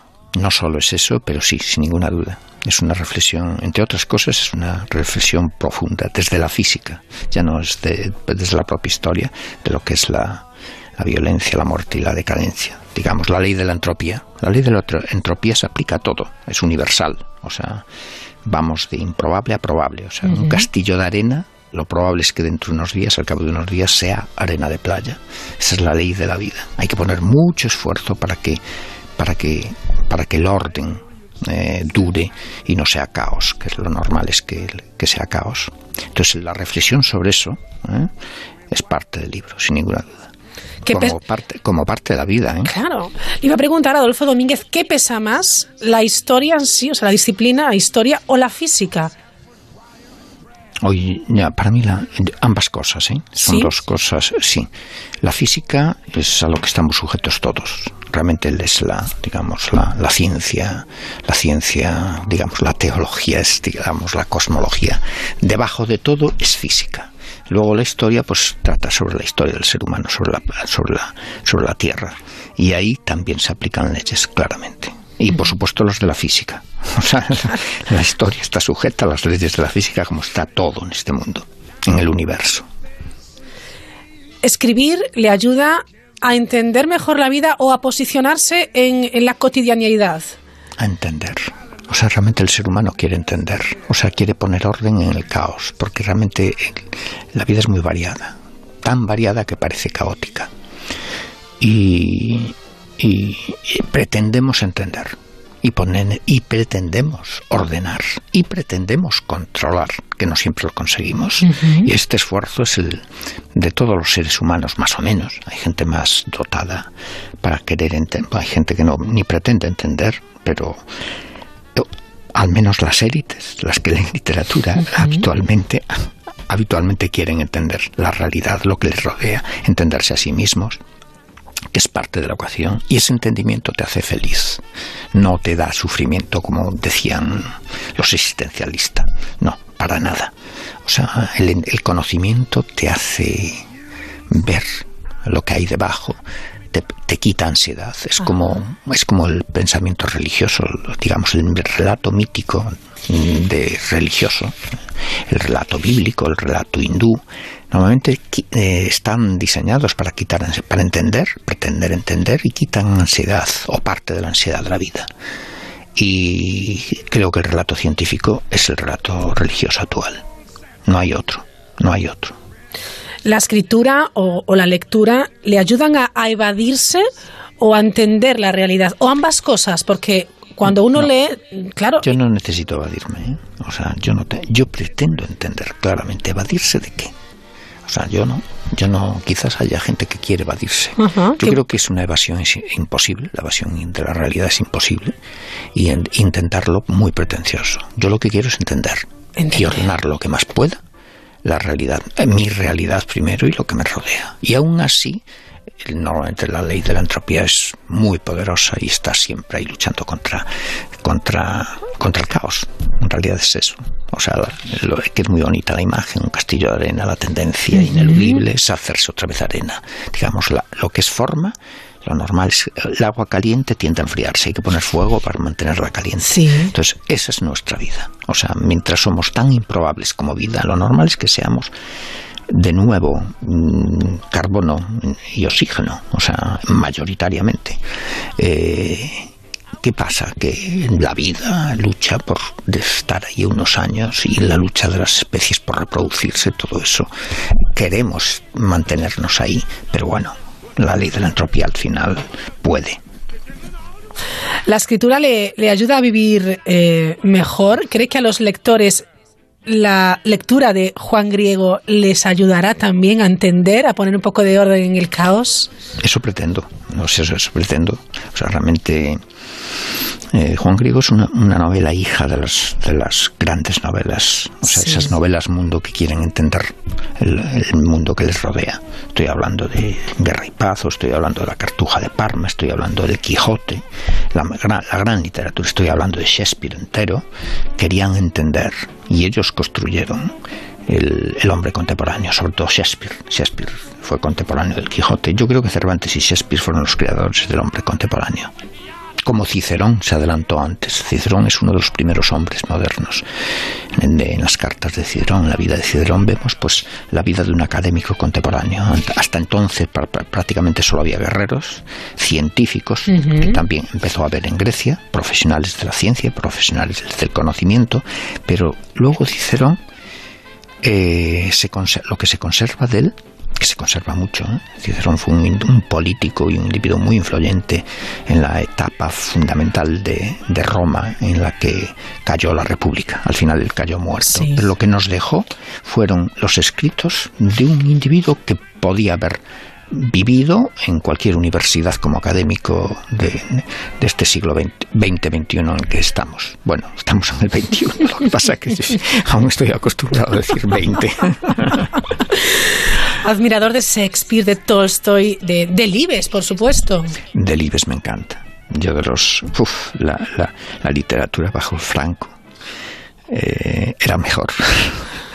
es, es increíble la afirmación, pero estaba, ver, sobre todo Delibes, luego Explíqueme, estaba... explíqueme eso, Adolfo Domínguez. No, no, sí, sí. O sea, tiemp- el tiempo de, tiempo de silencio. Ah. Eh, eh, por ejemplo, eh, la, la- ¿cómo se llama? Este, el- la del Ferlosio, el Jarama. Todo de Libes. Lo mejor de, de Cela también, que no es de, de los que me cae a mí enormemente bien, pero escribió maravillosamente la familia Pascual Duarte Maravilla. y La Colmena y Sí. San Camilo. O sea, eh, luego escribió mucho más. Cuando escribe mucho, pues baja. Pero realmente esos tres libros, esos tres libros eh, son suficientes. Y Delibes me encanta porque escribió El Camino y Los Santos Inocentes y libros que, sobre nada. El que menos me gusta es el hereje. El hereje, no estaba, no estaba dotado para ese tipo de historias. Pero en cambio el camino, qué belleza de libro. Eso se puede leer a cada momento. Entonces, y hoy eh, yo tengo la sensación de que no hay esa calidad.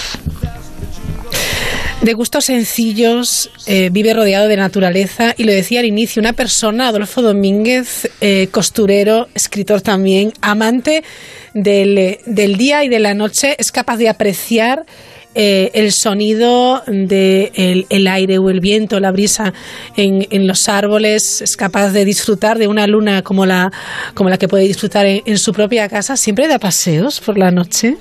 Por la noche y por el día. Soy un peripatético absoluto. Me encanta la naturaleza. Me encanta. ¿Qué le aporta? ¿Qué le aporta? Pues es algo que uno no sabe, pero es que venimos de ella. O sea, nosotros venimos de la... Por eso también nos eh, miramos las estrellas, porque somos polvo de estrellas. Venimos de las estrellas y volveremos a las estrellas. Volveremos a ser polvo de estrellas, o sea, oxígeno, carbono, hidrógeno, helio, todo. Todo aquello. ¿Seremos capaces de Nitrato. decirle a los Perdón. que vienen, Adolfo, que eh, sean capaces de cerrar los ojos y oler, por ejemplo, Magnolio? Hombre, hombre, es que es cierto. O sea, bueno, cuando vives en la naturaleza ves, ves matices. La gente que nace en la ciudad o que no está acostumbrada, obviamente, es en la, en, llegan al campo y se aburren miserablemente, claro. Pero los que estamos acostumbrados a pararnos a ver las hormigas o cualquier cosa, yo- a mí, a mí vivir en el campo es parte de mi vida. Hace muchos nací en él y sigo viviendo en él. Pocas veces, o sea, yo a la ciudad voy a trabajar pura y simplemente, pero cuando tengo que vivir, digamos, o descansar, me meto debajo de los árboles. Yo escribí muchísimo debajo de los árboles porque te, te crea, te, te da una energía. Te- es que es, es que es evidente, es que se, la sientes, la sientes que te sube. Incluso cuando subes un árbol. Yo subí a coger cerezas o a, a coger fruta Ajá. durante toda mi vida. Creo que es el primer año que no subí, porque ya tengo 68 años. Eh, es el primer año que no subí a coger cerezos. En la punta de un cerezo se siente la savia subir, se siente la energía de la tierra que te invade, que te que- no, que te, que te penetra, que te, que te sube a través de ti. Es impresionante. Yo, por ejemplo, yo hago yoga. Yo vuelvo a casa, hago yoga, bajo los árboles habitualmente. Luego, hoy lo hice a las cinco y media de la mañana, me desperté y hice yoga, pero si puedo siempre es fuera.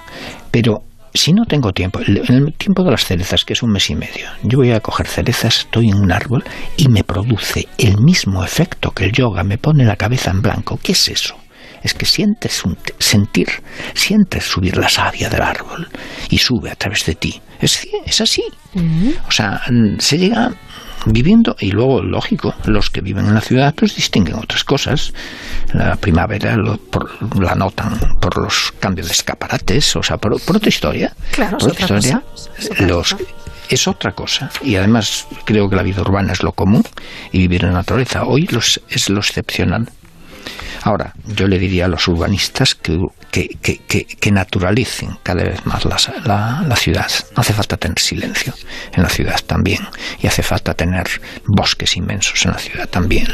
Porque creo que el ser humano lo necesita.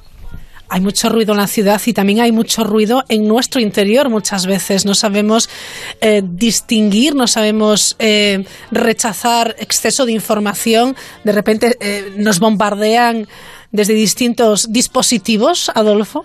Para eso se lee y para eso se escribe. Hay que para, real- para, para, para, para poner orden en el ruido. Sí, sí, estoy absolutamente. Estamos rodeados de ruido, y más hoy, y de mensajes. Es una cosa insoportable. Llegará un momento que la propia, creo que sociedad reaccione y retorne a un punto de silencio. Tengo que decir que creo que la sociedad española es muchísimo más ruidosa que otras del norte. Y que, y Me temo que sí. y que, y que casualmente leen más. Y yo creo que, en mi opinión, la lectura es absolutamente. Creo que la educación española tiene un fracaso, es que provoca alumnos que leen poco. Y además no solo creo que hay que leer literatura técnica, yo leo mucha divulgación científica y por supuesto la técnica que me antañe, pero la literatura te enseña a ser empático, a conocer a los demás, a, a conocer otras vidas como la tuya propia. La literatura es parte. el- vi- morir sin haber leído a Shakespeare, creo, creo que es un pecado mortal, pero, pero, pero absoluto. O sea, sin leer el Quijote, sin leer los grandes textos. Hay unos cuantos, no son tantos, ¿eh? 10, 12, 15. Imprescindibles. Imprescindibles. Morir sin leer eso, es que, es que eh, yo- no te has enterado de nada. Cruzas la vida sin enterarte. O, o- o sin, oír a Mozart. O sin oír a Mozart. O disfrutar de la flauta mágica. O del Requiem. Claro, con el pero que se puede morir. Adolfo, la gente que le esté escuchando dirá, claro, pero Adolfo Domínguez tiene una sensibilidad especial. No, no, no, yo- una cosa es hacer eh, la- eh, componer la flauta mágica y otra cosa es disfrutar la flauta mágica. Disfrutar la flauta mágica, hay mucha gente que puede hacerlo con un mínimo esfuerzo. Lo que pasa es que no puedes estar todo el día pegado a cualquier otra cosa. Tienes que dejarte invadir por ciertas cosas, Claro. pero, pero que son inevitables. Es que es Hay que Bueno, dejarse yo- tocar yo por creo- la reina de la noche, Adolfo. Totalmente. No, no, eh, hay mucho ruido, pero contra el ruido hay el- la virtud de leer o de escribir. que ya es otra cosa. Pero, pero leer, decía Borges, que leer es tan importante como escribir, porque leer, sobre todo los grandes textos, textos que son muy pocos a lo largo de la historia, tal como hay 100 o 200 horas de la música sublimes, pues hay unos cuantos libros realmente sublimes y que descubren muchas cosas. Hablando de lectura, usted mismo dice que este relato, Juan Griego, bueno, pues es entretenido, pero no divertido, que lo único que pretende es eh, que la gente, bueno, lo lea y reflexione y entienda, ¿no? Y entienda esa, esa realidad. Totalmente. Es muy entretenido. Digamos, yo... te- ente- bueno, es que las grandes cosas también son entretenidas. Para mí Homero es muy entretenido, Shakespeare es muy entretenido, el Quijote es muy entretenido. Ahora, y el, y, y el, el humor no viaja, pero el, el único humor que yo conozco que viaje es el de Charlot Chaplin, o el de Chaplin, y el del Quijote. El del Quijote viaja. Yo me escacharré de risa cada vez que cojo el Quijote, me escacharro de risa. Y eso pocos lo logran. Es, no lo consiguió Shakespeare a ese nivel. O sea, el humor del Quijote es increíble. Pero el, el, el mío tiene humor, pero sobre, sobre todo es entretenido. Te coge en el primer capítulo y te lleva hasta el final. Ahora, eh, eso es mm, indispensable para que, para que te lean. Pero luego el pretext, la trama es un pretexto para pensar y para reflexionar. Y eso es lo difícil, que un libro sea entretenido y al mismo tiempo te, te- te provoque pensar, te haga pensar y te haga sentir, te provoque emociones. O sea, que te, que, que te, que te lleve a un estado eh, pues que, que te haga más humano. Eso es lo que se consigue a través del arte, en cualquiera El de sus gran arte. disciplinas. El gran arte. Hombre, efectivamente, gran arte. Que le decía a Tiziana cuando le daba, bueno, pues eh, la oportunidad de leer alguno de los textos que luego compondrían Juan Griego.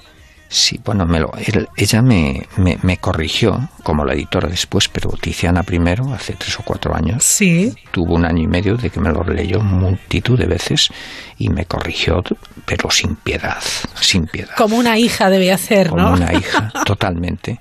Me- además me hizo la reflexión cuando me decía me aburres letalmente, yo la seguía, yo la seguía paso a paso y esto es aburrido, hay que aligerarlo.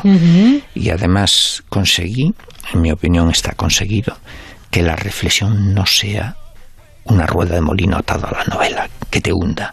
La reflexión es peligrosísima en una novela.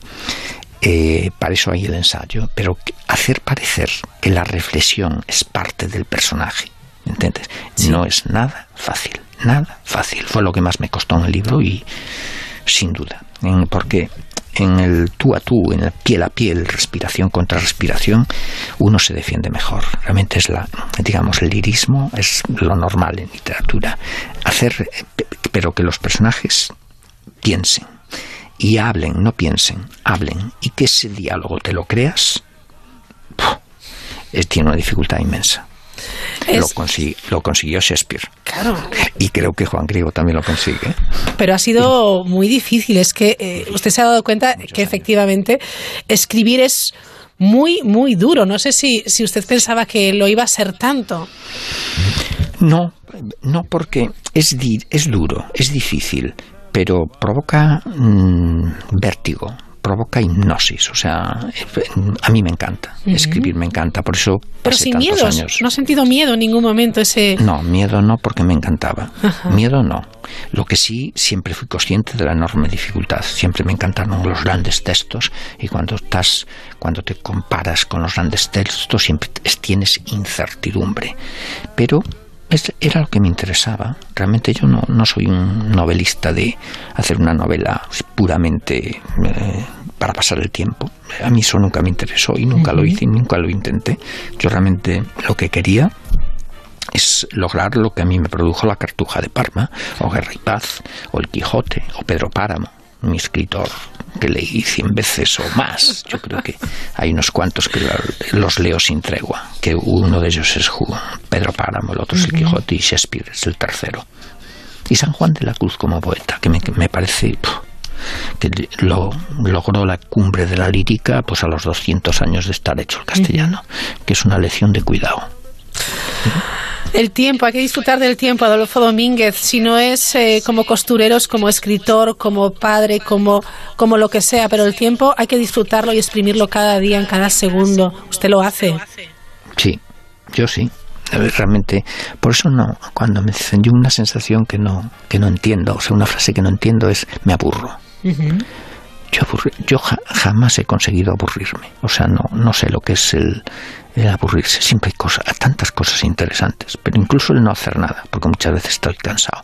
Pero no estás cansado, te sales, escuchas a los grillos. Pero es que escuchando a los grillos o a las ranas o cualquier cosa, o sentir simplemente el viento empujando las hojas, es que te, te comunica una paz. O el mar, el ruido del mar, o ruido. ¿Qué es ruido? Eso no es ruido. Eso es armonía, el mar que te provoca una tranquilidad. Tú paseas en una playa solitaria, sí, porque realmente yo prefiero las playas en invierno. Dices Corrubedo, que ni en agosto está está llena, pero vas de un lado a otro en Corruedo que te lleva horas, dices, vuelves transformado. Estoy pensando yo en el paisaje del mar con oleaje, que casi es un paisaje en blanco y negro cuando el cielo está muy gris y el mar también se torna casi negro. Es algo espectacular porque se respira ese color gris incluso, pero a mí me llena los pulmones. Totalmente, totalmente. Aunque yo soy más de interior, ¿eh? Mm. o sea, tengo que reconocer que el mar me gusta, pero soy más de interior. Yo personalmente, Juan Griego no. Juan Griego era de mar, como corresponde a un marino, pero yo soy de, de tierra adentro. Adolfo Domínguez, ¿qué hace en Navidad? ¿Cómo pasa las Navidades? Si me permite preguntárselo. ¿En familia? ¿Le gusta la Navidad? ¿No le gusta?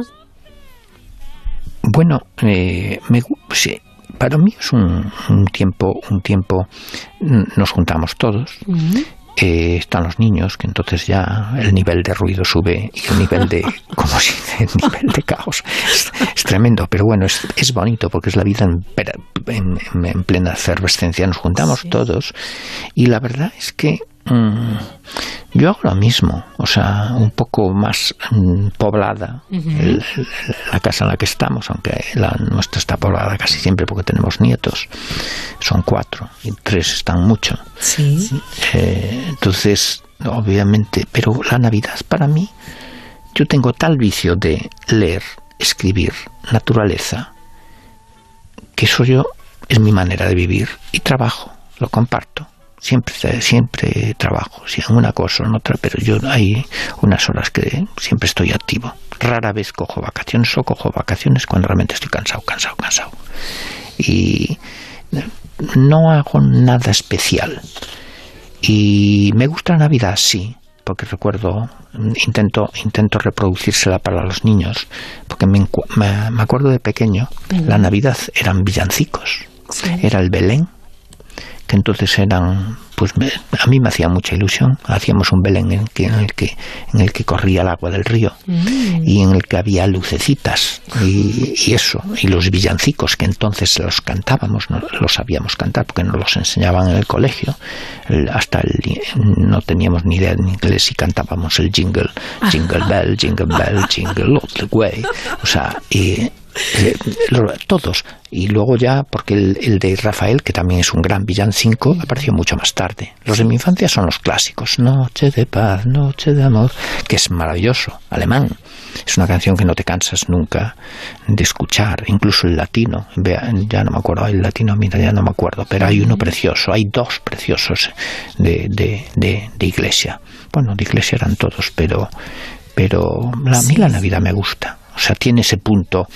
Dice, pues mira, yo hoy mi relato eh, ya no es el bíblico, mi relato es el científico, claramente. He sustituido uno por el otro.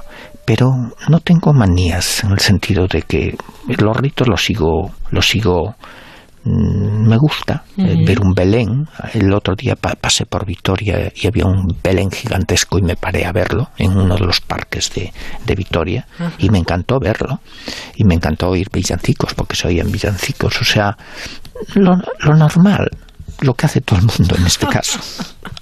Lo que hace todo el mundo en este caso. Disfrutar, disfrutar siempre de, de los que te quieren, de los que aún no quieres, lo verdaderamente importante. Adolfo Domínguez, costurero y autor de Juan Griego, humilde, sencillo, honesto, lúcido, que es una gran virtud. Muchas gracias por acompañarnos, de verdad ha sido un verdadero placer. Y siga disfrutando siempre de la naturaleza y de los suyos, y por supuesto del arte. Muchas gracias, Raquel.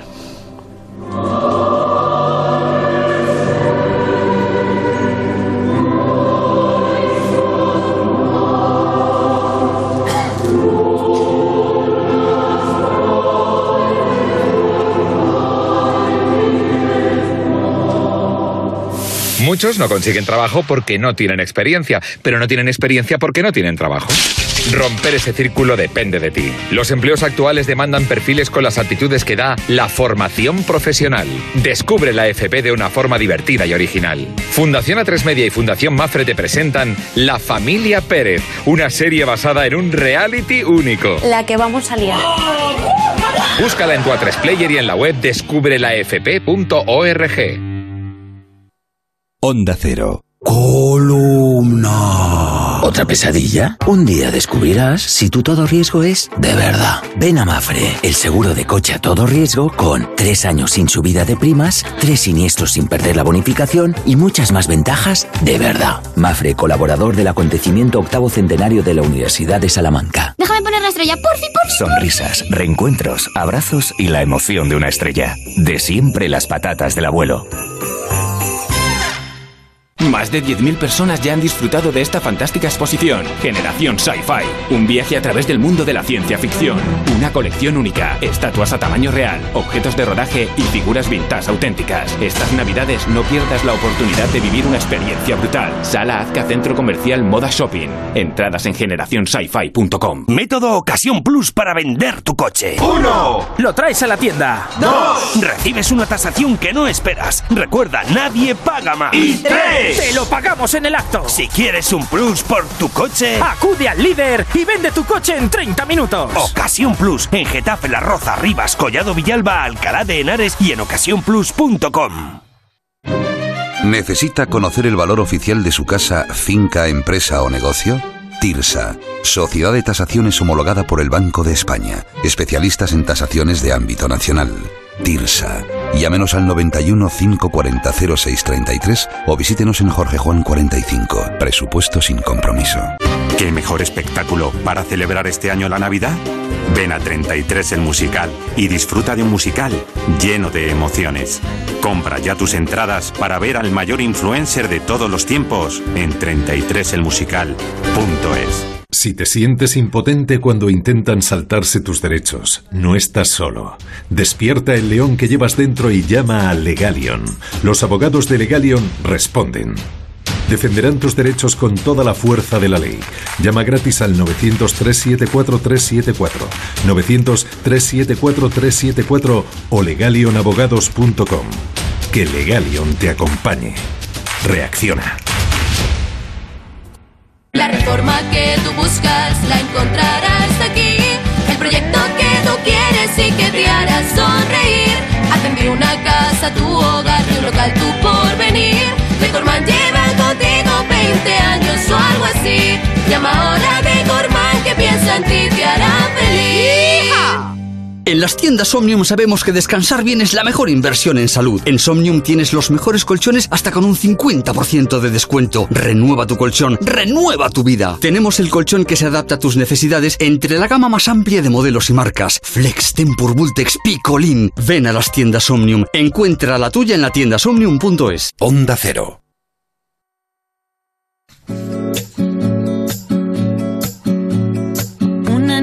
Triste en el espejo me mira prudente y no quiere hablar. Hay un monstruo gris en la cocina que lo rompe todo, que no para de gritar. Tengo una mano en el cuello que con sutileza me impide respirar. Una venda me tapa los ojos, puedo leer el miedo y se acerca.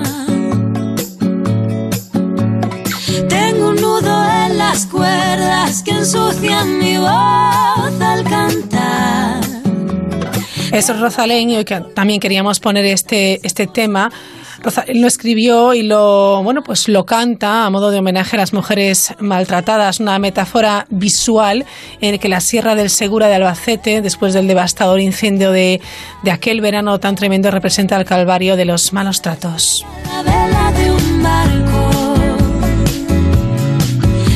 Porque de verdad está muy bien celebrar y acordarse de las cosas buenas que han pasado, pero no debemos olvidar las cosas malas que nos han dejado este año y sin duda uno de los deseos eh, que con más intensidad tenemos para el próximo año, para el 2019, es que todo, desde luego, vaya mucho mejor y en el... eh, bueno, pues camino tortuoso hacia el fin de los malos tratos todavía nos queda mucho camino por recorrer.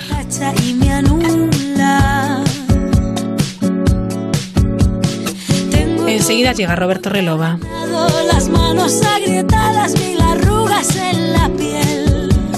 Las fantasmas hablan en la nuca, se reabre la herida y me sangra.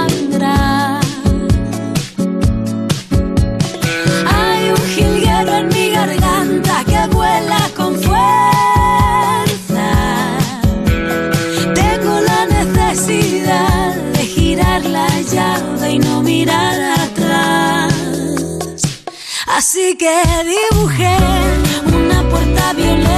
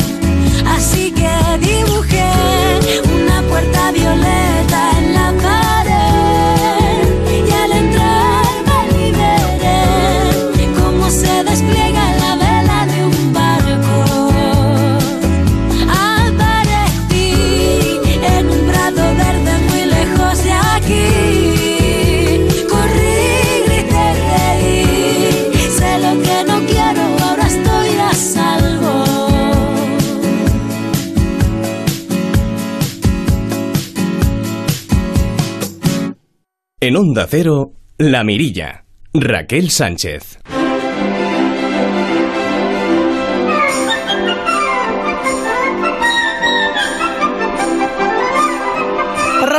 ¿Qué tal? Muy buenas noches. Buenas noches. Casi, ¿no? casi te, estaba dando como la bienvenida con, la, con el ritmo de la música.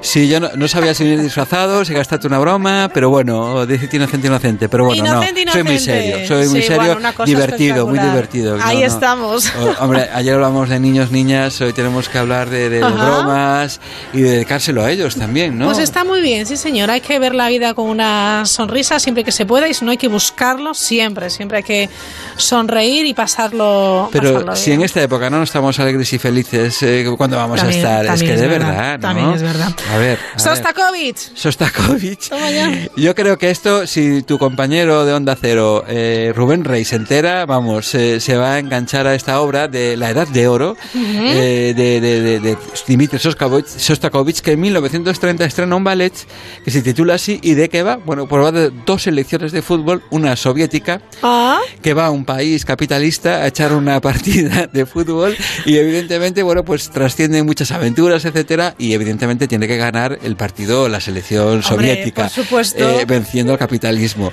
y está llena de gags, divertidísima. Sostakovich era un genio, pero pues se lo la dedicamos jugaba. a todos nuestros compañeros de deportes, de Radio Estadio, el Transistor, Onda Deportiva y a nuestro compañero aquí de Vigo, Rubén Rey. Hombre, que es Entonces, una, una joya eh, transmitiendo eh, deportes. Sobre todo de cuando gana el deportes, Celta. Sobre todo, En fin. cómo le pone nombres al príncipe de las bateas y Sí, tal. sí, Digo, sí, yo, pero claro, es la leche de- Aspas. de- esa es la imaginación que tienen Claro los de que es. deportes. Los deportes son gente guay.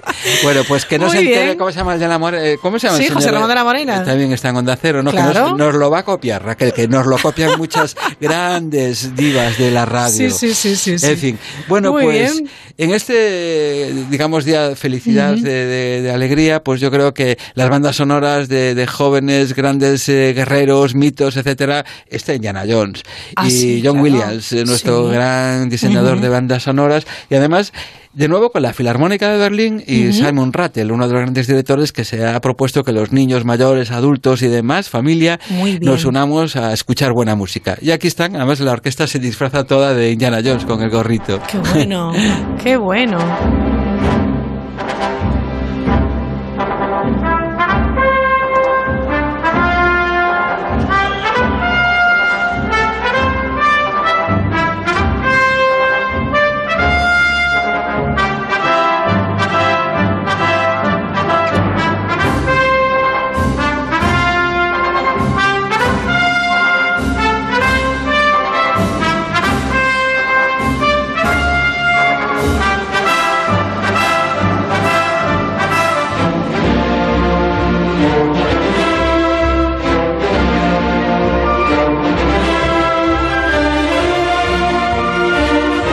Hemos visto muchos ejemplos, efectivamente, de orquestas que, que hacen gira, que giran con versiones de bandas sonoras de películas, atraen muchísimo público infantil, juvenil y también adulto, por supuesto, y es una manera también de enganchar a los más jóvenes. Es que ver la banda sonora, si te gusta tanto, las grandes galaxias, si te gusta Indiana Claro. Jones, y de repente vas y ves una orquestaza como la Filarmónica de Berlín, con un directorazo como Simon Rattle dirigiendo a John Williams, otro gran compositor, por Claro, Dios, hombre. y música de estas películas, es que el Ujú. Público se derrite y descubre, descubre lo que son las grandes orquestas. Ujú. Esto es fundamental, hacer este tipo de, de- de- de guía pedagógica musical a través de, partituras tan sobresalientes como es que quién puede dudar hoy por hoy de la Guerra de las Galaxias, quién puede dudar de.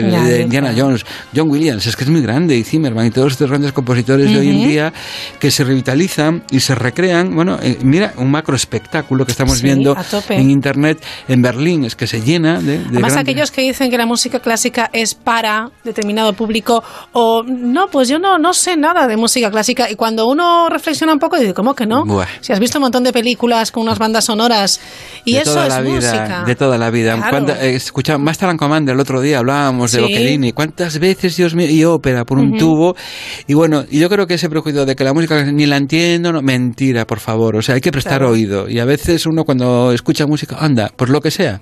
La música buena siempre nos va a atrapar, sea cual sea, siempre siempre nos va Eso a, es verdad. Eso es verdad. Como atrapó una vez. Yo no voy a decir, bueno, no sé si lo vas a decir tú primero ver, que yo lo de, lo de lo de este señor. Ah, vamos a ponerlo, a ver si la gente recuerda a qué le suena esto que vamos a escuchar. Sí, y ¿Te luego lo comentamos, Venga, claro. A ver.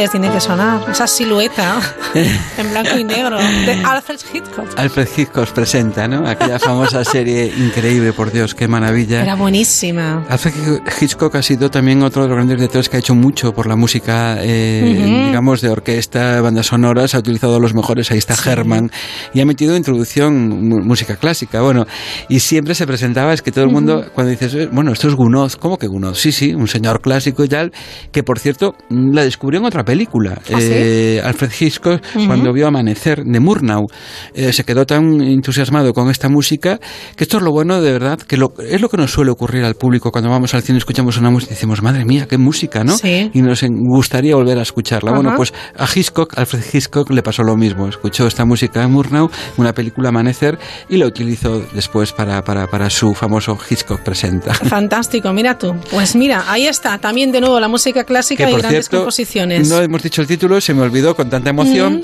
Es un funeral para una eh, marioneta. Marioneta, funeral para una marioneta de Gounod, Charles Gounod, que además eh, es una crítica a un señor crítico musical que eh, aterrorizaba a todos los compositores de aquella época y cuando murió le dedicó esta famosa marcha para una marioneta. Hagan ustedes sus lecturas respectivas, ¿vale? Yo no me voy a meter, coño, es un día muy bonito. Ya, ya, ya. Pues nada, ahí queda. ¿no? Ahí queda. Ahí queda ahí eso. queda. Muy bien, ¿qué más? ¿Qué más nos has traído? Bueno, yo creo Roberto? que algo muy serio, muy riguroso es el Ah. tema de una quinta sinfonía, porque además, Hombre, pongámonos serios, querida Raquel, tenemos que ser serios. que estamos en hoy, Onda- venga, va, pues nos ponemos serios. en Onda Cero. La quinta de Beethoven y además, bueno, por, por, bueno, eh, por, un, por un director muy querido aquí en España, Ujú. Rafael Sanz, y vamos a escuchar esta quinta de Beethoven porque siempre se lo merece un compositor como Pues Beethoven. venga, vamos allá.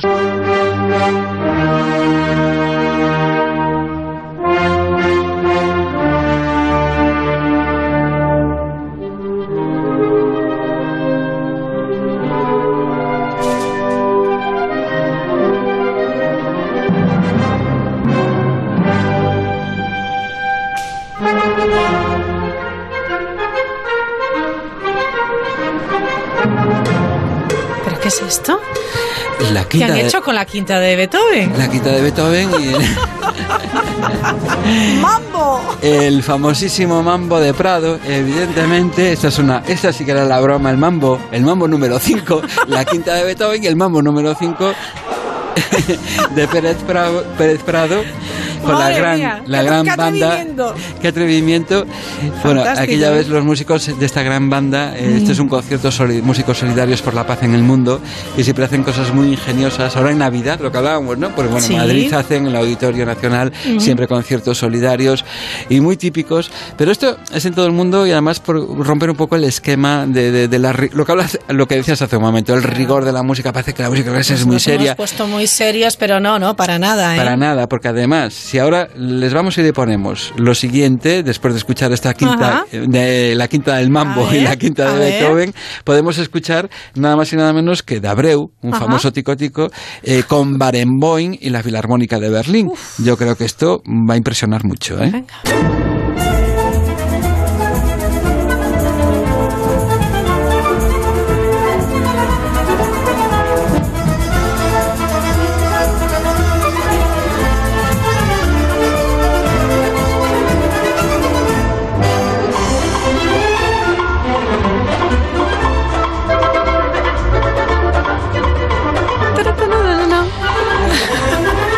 Otra cosa que a veces eh, hablábamos de este concierto de la antes la quinta de Beethoven y la de Mambo, la quinta del Mambo.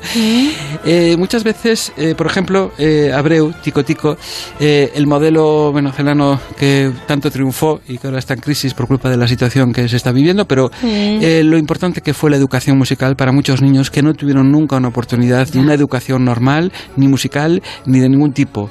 El modelo Abreu en ese sentido, modelo Ujú. pedagógico en el que incorporaba la música y que ha creado orquestas tan importantes que Dudamel ha dirigido, ha dirigido Barenboim, Sí. Claudio Abado, etcétera, y eso es muy importante porque estamos escuchando ese famoso tico tico y además dirigido por un señor muy serio de toda la vida, bueno, no tanto que es Daniel Barenboim, pero con una orquesta que caramba, ¿eh? es la, Velar- la Filarmónica No es de Berlín, cosa, ¿eh? que no es ninguna broma. Desde luego que sí. Bueno, ¿y qué? Eh, Broche. El broche, yo creo que es un broche de oro y además eh, en esta línea eh, que hemos visto mm, Ajá. de que hay que romper esquemas y yo creo que no es de ahora lo de romper esquemas. Yo- vamos a escuchar, yo les voy a decir que son tres cantantes. Yo creo que mucho público, muchos oyentes van a decir, madre mía, sobre todo cuando les diga, vamos a escuchar a Ella Fitzgerald, una de las grandes damas, primas, donas de- Sí. del jazz, a Dinah Shore, una cantante pop muy querida llamada en Norteamérica, una, y eh, pues nada más y menos que Joan Sutherland, una de las grandísimas cantantes de ópera que en un programa de televisión, allá por los años 60, se reunieron en, en- en un programa, la reunieron a las tres a, a cantar Qué juntas Qué momentazo. con un gran humor. De- entonces cada una despliega sus medios vocales. Pues la de jazz, evidentemente, con esa voz que tiene eh, el- la Figueral, que es única. sí. La famosa Dina Sor, que tiene un, bueno, un humor increíble. Y luego más humor todavía, la cantante de ópera que hace sus gorgoritos, etcétera. Digamos que eh, rivalizan buenamente, porque está todo muy preparado, evidentemente. Hay un momento en que ya verás. Esto lo, lo pido, por favor, que se lo vean en internet, porque está colgado Vale. en YouTube. Ajá. Y repito, son Dina Shore, eh, Ella Fitzgerald y Joan Sutherland. De verdad, es que es impresionante porque rivalizan. Un- Bueno, hay un momento en que eh, la, la cantante de ópera, Joan Sutherland, empieza a subir, a subir, O y entonces pelea de gallos tenemos aquí. pelea de gallos, entonces los micrófonos empiezan a bajar, a bajar todos para a, a las cantantes eh, de la Fitzgerald y a la, a la, a la- a la pop, para que... Digan, estoy porque sé- deseando escucharlo. pues vamos allá, lo vamos Venga. a escuchar y luego lo comentamos. Muy bien.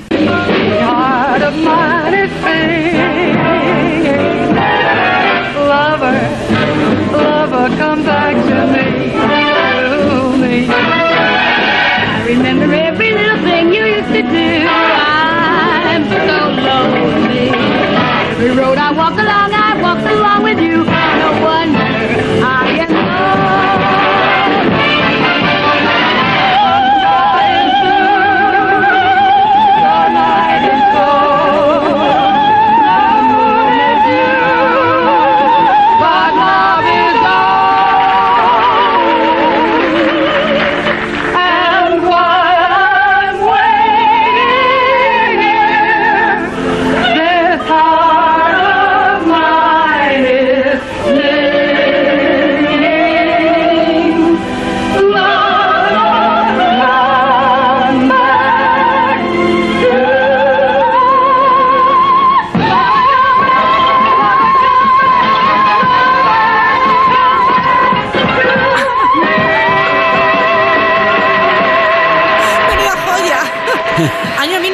1963. Año 1963, estas, estas tres grandes haciendo cada uno lo que puede al lado de una cantante de ópera, evidentemente. Es que además, a ver, es que hay una complicidad y se lo están pasando tan Sí, bien, sí, sí, tan sí, bien. claro, rompe un poco el esquema efectivamente cuando tú piensas de ópera, esa, persona- esa soprano, mezzo soprano, muy seria, rigurosísima y aquí es que se lo está pasando tan bien, También, también. tan bien. Sí, ellos Sutherland para mí, te lo comentaba hace un momento, la Ujú. imagen que me dio siempre una persona muy seria, muy seria, y aquí está para comérsela porque está tan Sí. feliz con estas dos cantantes. Ella, yo soy un fan de Ella Figueral, y Sí, la es verdad es que, fantástica. y de Dina Shore, Ujú. de verdad, búsquenlo en internet porque merece la pena ver a estas tres grandes divas, tres grandes señoras. ocurrencia juntarlas me parece maravilloso. ¿eh? Guapísimas, elegantes, Sí. en blanco y negro. Claro, por supuesto. Y ojo, que esto es para emitir por la tele y en la radio. en la radio, ¿eh? ¿verdad? En directo. Es todos estos showman, shows Sí. que había antiguamente, shows, perdón, que había antiguamente en la televisión americana, que están ricos de cosas y que introducían música clásica, te podían tocar un concierto de Bach,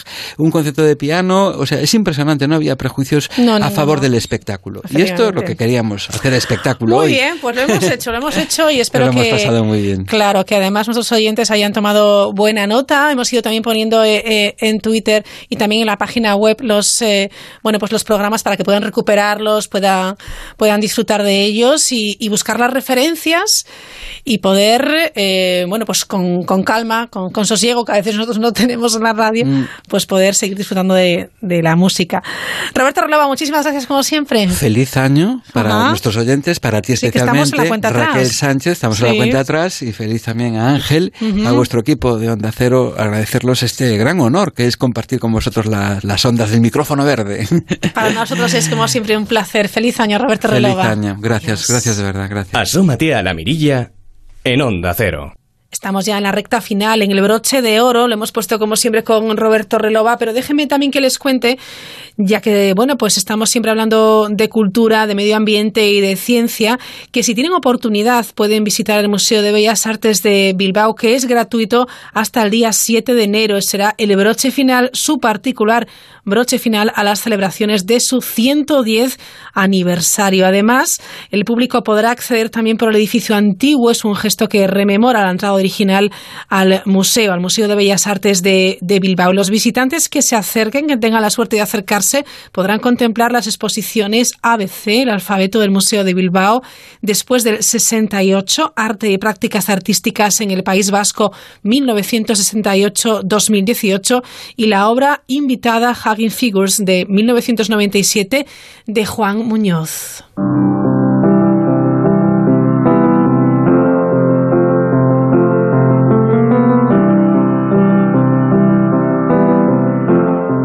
Sin duda, a lo largo de esta semana de la mirilla, en este mes de diciembre hemos hablado con gente maravillosa, gente solidaria, personas que aportan su granito de arena a la investigación, a la ciencia, a la solidaridad, al voluntariado.